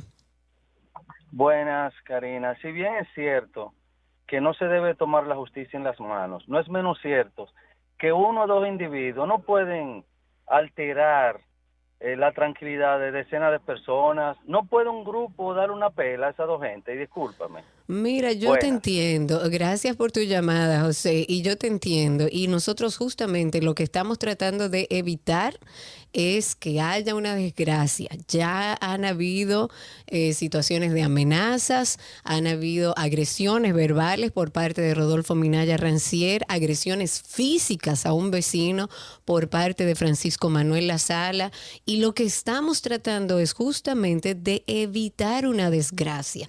Hay mucha gente que dice, pero ahí no viven hombres. Sí, hombres decentes, trabajadores que están tratando de que esto se lleve por la ley y que la justicia nos acompañe en este proceso. Raúl está en la línea. Cuéntanos, Raúl.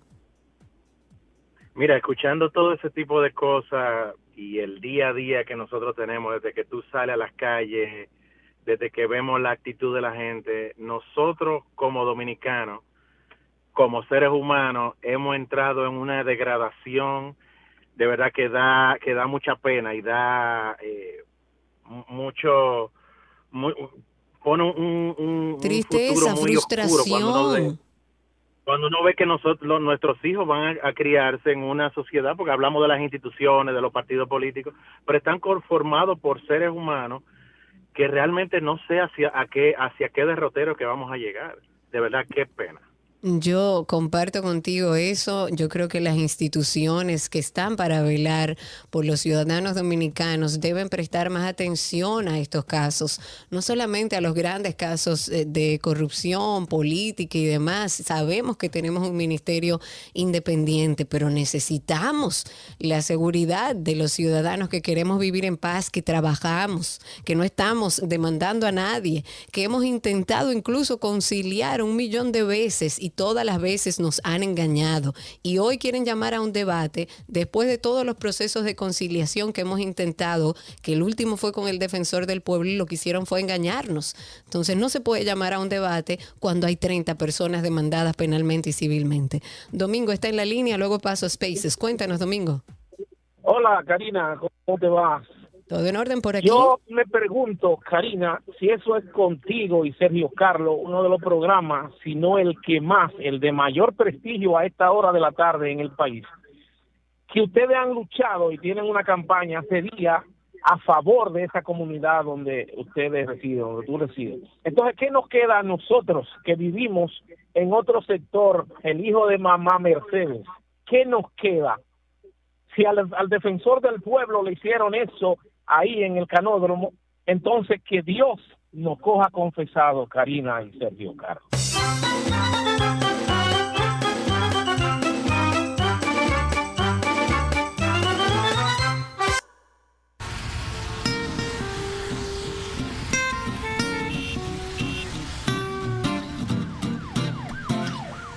Regresamos a la última parte de Tránsito y Circo con sus llamadas al 829-236-9856 y a través de Twitter Spaces nos consiguen como 12 y 2 y por ahí también pueden participar con nosotros en vivo.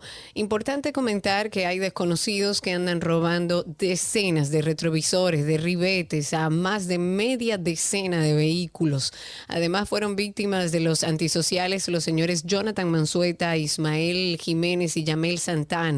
Entre los vehículos más afectados con el robo de sus accesorios son las CRB, eh, los Honda Civic, Jeepetas Ford, eh, eh, Ford Explorer y todo esto está sucediendo en diferentes lugares, en Punta de Garza, en La Javilla, en Ondina, en Villacanto, en El Millón y los desaprensivos quienes eh, se transportan a bordo de una jipeta Hyundai esperaron que los propietarios de los vehículos estuvieran durmiendo y por supuesto ahí logran sus objetivos. En en más de una ocasión estos eh, ladrones de retrovisores y ribetes han atacado en horas de la madrugada ocasion- ocasionándole por supuesto pérdida a los propietarios de los vehículos.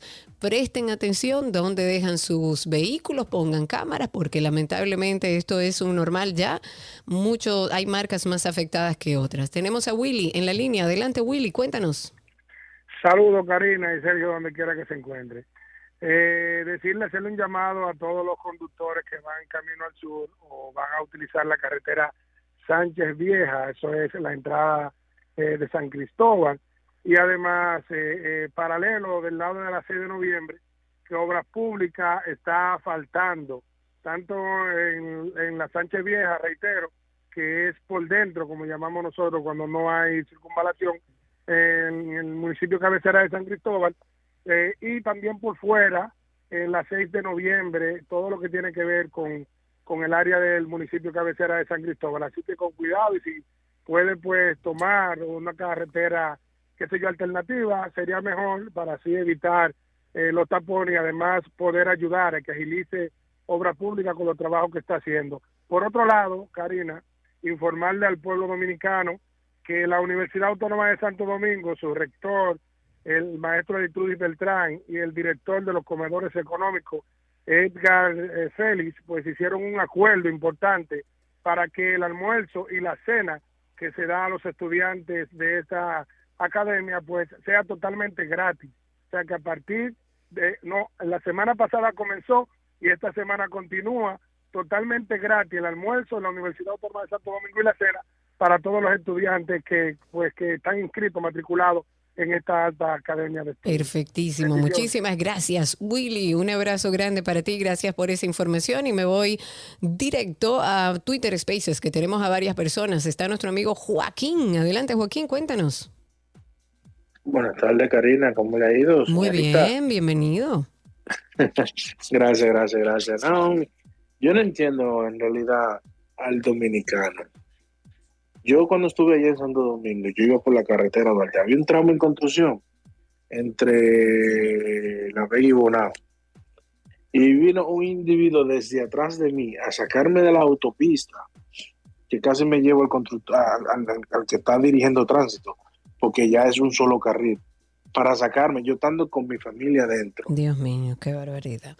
Qué barbaridad. Gracias, Joaquín, por esa denuncia 829-236-9856. Tengo a Edith también a través de Twitter Spaces. Adelante, Edith. Eh, dale, quítale el mute a tu micrófono y así podemos escucharte al aire. Adelante, Edith. Hola, buenas tardes. Qué chulo es esto. No, me, no había vivido. Ah, viste. Y esto es una chulería. Así que lo exhorto a todos que vivan esta experiencia, porque la verdad que me ha encantado. Ay, qué bueno, me alegro. Cuéntanos, Edith. Mira, yo quiero es hablar de dos situaciones. Número uno, tú sabes que las oficinas nuestras están en la Gustavo Mejía Ricard, que es una vía. Poder salir de, de la Gustavo Mejía Ricard, eh, yo tengo que coger la Miguel Ángel Valle Díaz, que es de dos vías. Pero enfrente hay un colegio que es el Christian School. Así. Los, todos los padres entienden que esa, esa eh, entrada es de, de una sola vía y no permiten que la gente salgan. En el día de ayer, em, yo me puse y me puse a esperar hasta que me dieran mi espacio al lado, al lado derecho. Pues una persona desaprensiva se encaramó encima de la acera y se llevó todo mi bumper. Dios mío. Que era, que era eh, el área. Entonces es importante que la gente sepa que la Miguel Ángel Báez Díaz es una, es una calle de doble vía y hay que permitir, como tú dijiste, la paz es lo más importante y la paz comienza con el derecho ajeno.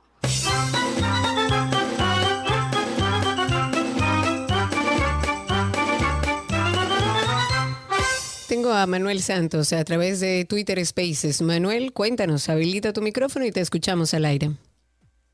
Adelante, Manuel, tienes que quitarle el mute a tu micrófono y así te escuchamos al aire. Si no, le damos participación a través del 829-236-9856. Cuéntanos, Manuel. Buenas tardes. Buenas tardes, Karina. Bienvenido. Sí, mira, cada vez que yo escucho ese problema de donde tú vives, honestamente me duele en el alma como si fuera a mí. Porque yo no me imagino uno tener ese problema durante tanto tiempo con, con esa zozobra. Yo lo que opino es que las autoridades deben ponerle atención a eso porque eso va a parar en una desgracia. Completamente de acuerdo. Es lo que estamos tratando de evitar. Aquí vive un grupo de vecinos decentes, educados, que, eh, provocan el, la armonía que hay en nuestro residencial. Estamos hablando de solo dos personas con intereses que no entendemos todavía, le tocará a la justicia averiguar, nos tiene viviendo en una situación, señores, imagínense ustedes teniendo una situación legal cuando en su vida han tenido contacto con ningún tema eh, relacionado a la justicia y que usted dure cinco años de su vida dedicándole tiempo, eh, dedicándole salud mental, dinero. Eh, eh, o sea, no puede ser posible que vivamos en un país donde no tengamos la oportunidad de que, de que la justicia, el ayuntamiento, medio ambiente se dé cuenta de lo que está sucediendo aquí. Hemos tratado y seguimos intentando de hacer las cosas por las vías correspondientes, pero ya llega un punto que uno no encuentra como dónde está la salida. Entonces, ojalá podamos junto a la justicia entender qué es lo que pasa, dónde está el interés de estas dos personas de hacerle la vida imposible a más de 200 familias, cuál es el real interés. No lo sabemos. Ah, Como no sabemos cuál es el interés de generar una fundación a espaldas de una comunidad, a sacar una fundación a nombre de él, pero que habla como que la comunidad es que va a trabajar en, en- las ideas que él tiene de rescatar el río Isabela y el arroyo hondo y todo eso. Pero también nos preocupa que hablen de tantos solares supuestamente que ellos eh, eh, representan que no existen a menos que esté en un área protegida. 829-236-9856. 9856. Cuéntenos cómo está la calle, el tránsito y el circo. Bueno aclarar más bien informar que el Ministerio de Obras Públicas estuvo dando la información que de común acuerdo con la firma que se contrató se va a cerrar el puente Duarte al tránsito vehicular durante el fin de semana. La idea es, bueno, ellos van a hacer un vaciado, un material eh, eh, nivelante y eh, lo van a hacer en 11 juntas que están localizados justo en el centro de esa estructura.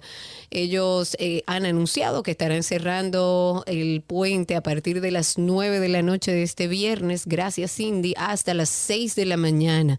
Eh, para que tomen eso en cuenta aquellas personas que utilizan esa vía. 829-236-9856. Cuéntenos cómo está la calle, cómo está el tránsito, cómo anda el circo de nuestro país. Aquellas personas que siguen preguntando la situación o el contexto de la realidad que vive Isabel Villas, pueden entrar al usuario de vecinos-libres. Ahí un poco les explica todo lo que estamos viviendo. La Junta Central Electoral ha hecho un llamado a la prudencia a todos los partidos, a las agrupaciones, a los movimientos políticos y por supuesto a toda la ciudadanía en sentido general para que observen y den cumplimiento a las disposiciones electorales que establecen los límites y las prohibiciones para que se realicen actos de precampaña, de campaña electoral, los plazos para la realización de estos eventos según la ley no ha iniciado. O sea, la Junta Central Electoral no reconoce acuerdos internos de ningún partido, de ninguna agrupación, de ningún movimiento político que contravengan o que restrinjan el derecho que tienen sus afiliados a ser aspirantes. La Junta Central, en su rol de, de autoridad, de máxima autoridad de la administración electoral en nuestro país, garantiza a la sociedad que ante, las viola, ante los violadores o violaciones en que pudieran incurrir cualquiera de las organizaciones políticas o ciudadanos, ellos le van a aplicar el régimen de sanciones que dispone la, la legislación dominicana.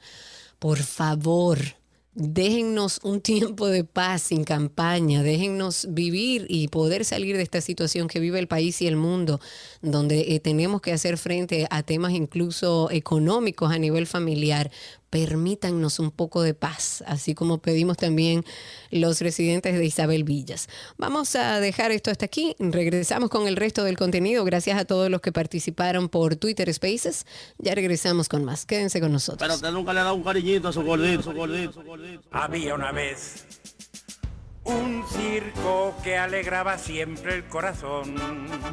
Sin temer jamás al frío o al calor, el circo daba siempre su función. Siempre viajar, siempre cambiar.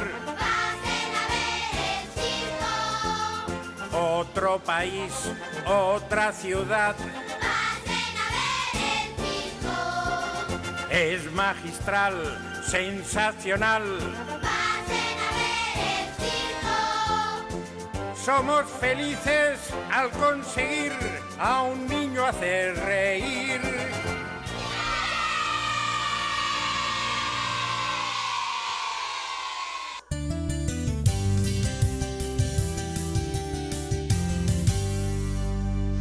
Estamos en una conversación interesante. Ayer Sergio Carlos hablaba de una, una noticia científica local y que muchos de ustedes quizás están al tanto, es que el Monumento Natural Cabo, eso está en la zona como oriental de mi hermosa Samaná, de la península de Samaná, y ahí alberga un nuevo yacimiento arqueológico que se está estudiando en estos momentos y la verdad es una noticia extraordinaria. Se trata de un, cementerio con los restos de, de quienes podrían ser los primeros pobladores de la isla de Santo Domingo. Esto según estuvo explicando un especialista en metodología arqueológica, el señor Adolfo López. Los restos que se estiman tienen una antigüedad de entre 3.000 y 4.000 años. Fue realizado hace, bueno, eh, poco más de un mes. Sin embargo, desde hace casi cuatro años, el grupo de arqueólogos dominicanos desarrollaba el, el proyecto que eh, básicamente se centraba en recuperar la memoria de los primeros grupos culturales que, entraron, que se asentaron en la isla de Santo Domingo. Y justamente en la línea tenemos al especialista en metodología arque- arqueológica, Adolfo López, para que nos dé un poco de detalles de todo esto. Adolfo, bienvenido. Gracias por recibir nuestra llamada. Hola, ¿qué tal? ¿Cómo estáis? Pues muy bien, Adolfo, y, la verdad que contenta con esta noticia. Eh, Como dije, hace casi cuatro años ustedes iniciaron este gran proyecto. Eh, ¿Podrías resumirnos un poco estos años eh, hasta llegar al punto que estamos hoy? Bueno, pues eh, nosotros trabajamos con un- una institución que se llama Guajayona Institute, que es, eh, que es quien nos financia todos estos trabajos. Somos un equipo dominicano y hemos em- empezamos a trabajar en la zona de Samaná, en un sitio que se llama El Francés, donde trabajamos un poblado eh, ceramista muy antiguo de un grupo que se llama Saladoide, que no, no se conocía casi su existencia en la isla. Y a partir de ahí empezamos a organizar un proyecto para conocer cuál era la interacción de estos colonizadores eh, eh, ceramistas que vinieron a la isla hacia el año 400 después de Cristo con los habitantes arcaicos locales que estaban asentados en la zona. Y bueno, eh, consideramos que era muy interesante entender un poco eh, de dónde habían llegado los primeros habitantes a la isla, los grupos arcaicos, cómo vivían y todo esto, porque se sabe muy poquito de, de este grupo cultural. Los arcaicos, la primera, las primeras fechas que hay de poblamiento de la isla están alrededor del año 3000 antes de Cristo, más o menos, y, y bueno, se quedan aquí, se van desarrollando hasta que entran en contacto con los agricultores avanzados que vienen de Venezuela. Pero no se tiene muy claro ni de dónde llegaron los arcaicos, ni cómo vivían, ni cuáles eran sus costumbres, se sabe poquísimo de ellos. Eso y sí. bueno, nosotros estamos, estamos tras las huellas de los arcaicos desde hace cuatro años hasta que de repente, pues, después de mucho buscar y mucho hacer prospecciones arqueológicas, hemos encontrado un sitio espectacular allí en el Monumento Natural Cabo Samaná, eh, en un sitio además precioso, y bueno, pues estamos excavando. Entonces, en la actualidad, ¿qué es lo que ustedes entienden, han encontrado, que han visto en los ojos de ustedes, que entienden que es importante? Eh, vamos a ver, nosotros lo que hemos encontrado ha sido un, un abrigo muy muy espectacular que hay en, en el farallón del Cabo Samaná, donde debajo, protegido por el abrigo y al amparo de, de una roca enorme que, que, tiene la cara de una, o sea, parece la, la cabeza de una iguana, es natural, no, no está esculpido, pero realmente parece la, la cabeza de una iguana monstruosa. Y ahí abajo pues estos estos grupos crearon un cementerio un área de, de enterramiento no un área donde vivían era un sitio donde iban a donde llevaban a sus muertos y los enterraban de hecho hemos encontrado eh, restos humanos que están enterrados in situ directamente y otros donde se ve que llevaron un- una cesta llena de huesos y la enterraron allí que venían de otros de otros lugares, o sea que era un sitio muy sagrado donde se enterraban a las personas. Lo más importante del sitio no es solamente el, el haber encontrado un sitio exclusivamente dedicado a inhumación de, de cadáveres, sino que hay muchísimos. O sea, los grupos humanos en aquella época eran muy pequeños y es muy difícil encontrar un, un sitio donde tengas muchos restos humanos y por eso es tan difícil estudiarlos y conocer pues a, a qué hora a qué, a qué edad decían cuáles eran sus enfermedades eh, los porcentajes por sexo o sea es, eh, es, es casi imposible. Pero con este hallazgo que hemos conseguido pues vamos a poder eh, sacar muchísimos datos de los primeros dominicanos porque fueron los, los primeros que, que habitaron en la isla y, y poder recuperar nuestra memoria, que, que de eso se trata, ¿no? Claro, este hallazgo definitivamente tiene a toda la población en, en alerta y con curiosidad de saber más. Hay una persona que quiera dar seguimiento, puede hacerlo si ustedes tienen algún lugar donde vayan Mira, centrando la información o si alguien se puede acercar. Eh, vamos a ver, eh, se oye muy mal porque se oye entrecortado.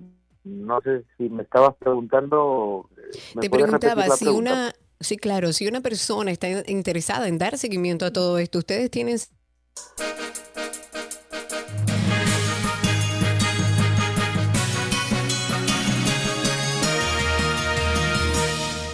Aquí están las noticias. Una gran manifestación convocada por organizaciones políticas y sindicales cercanas al gobierno se prepara en el día de hoy en toda Argentina, con el centro en la Plaza de Mayo de Buenos Aires en repudio al atentado fallido contra la vicepresidenta Cristina Kirchner, un hecho que ha conmocionado al país y fue el ataque con un arma de fuego contra Kirchner per- perpetrado por un hombre que aparentemente actuó en solitario. Fue considerado por el presidente Alberto Fernández como el incidente más grave desde el regreso a la democracia de 1983. La Oficina Nacional de Meteorología, ONAMED, ha pronosticado lluvias para el día de hoy, para el día de mañana también. Esto por una vaguada.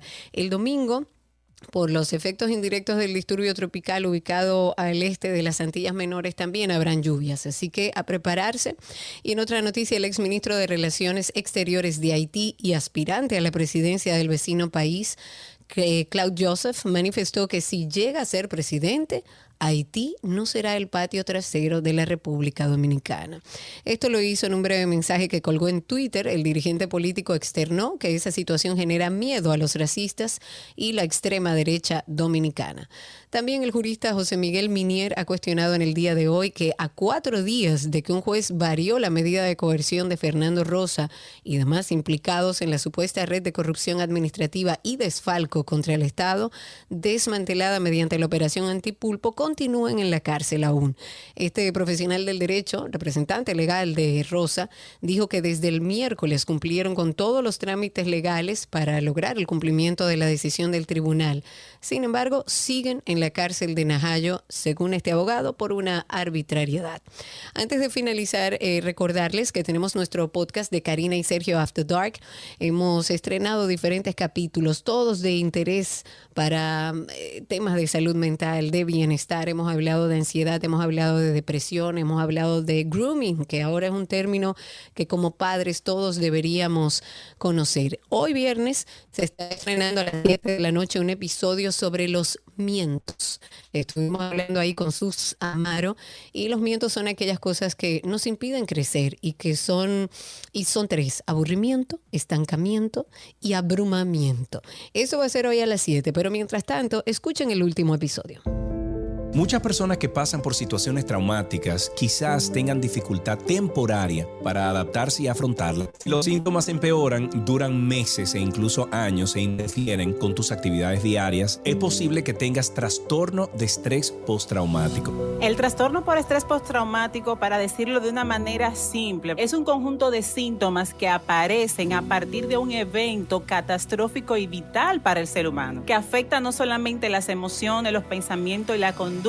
Personas que, por ejemplo, fueron abusadas en su niñez, que reviven por momentos aquello que tanto sufrieron, por situaciones en particular. Pueden como pensar que un estrés postraumático puede venir de cualquier evento, pero la característica principal tiene que poner en riesgo la vida, tiene que ser un abuso vital completamente catastrófico y marcar un antes y un después en la vida de quien lo padece. Karina y Sergio, After Dark.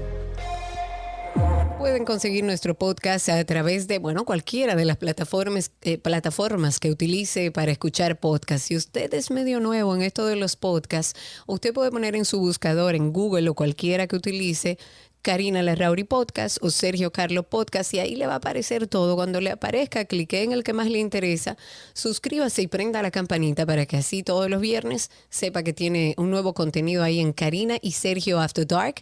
También tenemos una cuenta de Instagram que por ahí también es muy fácil. En, en el perfil de la bio está el enlace y nos puede buscar también como Karina y Sergio After Dark. Y hasta aquí las noticias en 12 y 2.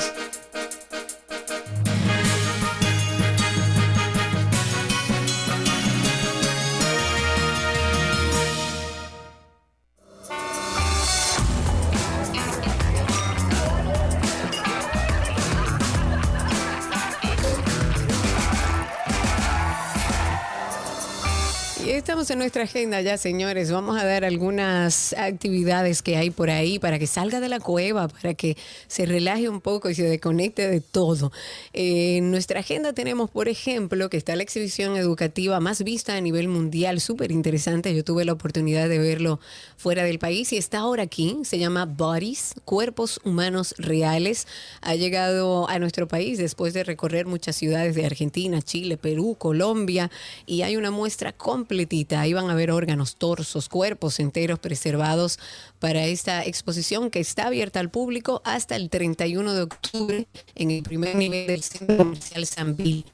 También vean por ahí todos los jueves de septiembre en el Centro Cultural Reservas estarán viajando a Centroamérica. Ellos tienen un ciclo de cine CCB que está dedicado a esta región del continente americano. Si quieres enterarte de la cartelera, puedes seguirlos a través de su cuenta en Instagram, Centro Cultural BR, y acompáñalos todos los jueves de septiembre en la calle Isabel la Católica, en la ciudad colonial. La entrada es gratuita.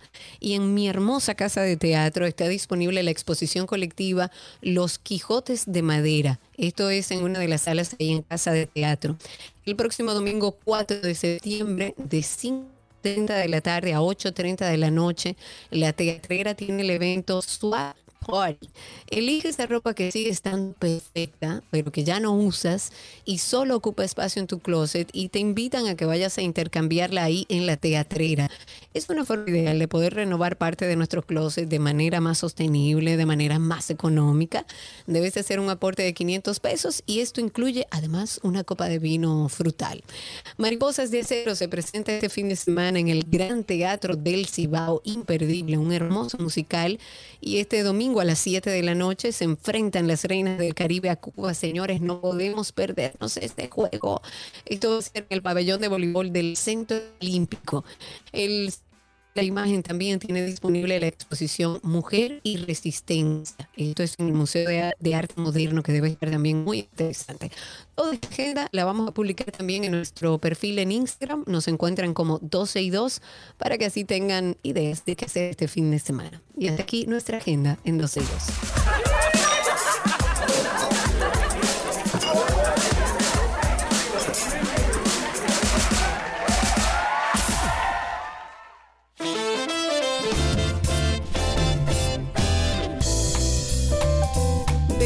Este espacio. Gracias siempre a todos los que están con nosotros y nos acompañan desde cualquier parte del país y del mundo. Tenemos muchas personas que a través de Twitter nos escuchan, a través de la 91.3 y en nuestra página 12y2.com. Será hasta el lunes. Sean felices, conéctense y aquí nos encontramos nueva vez con Sergio, Carlos y Karina a las 12 del mediodía. Chau, chau.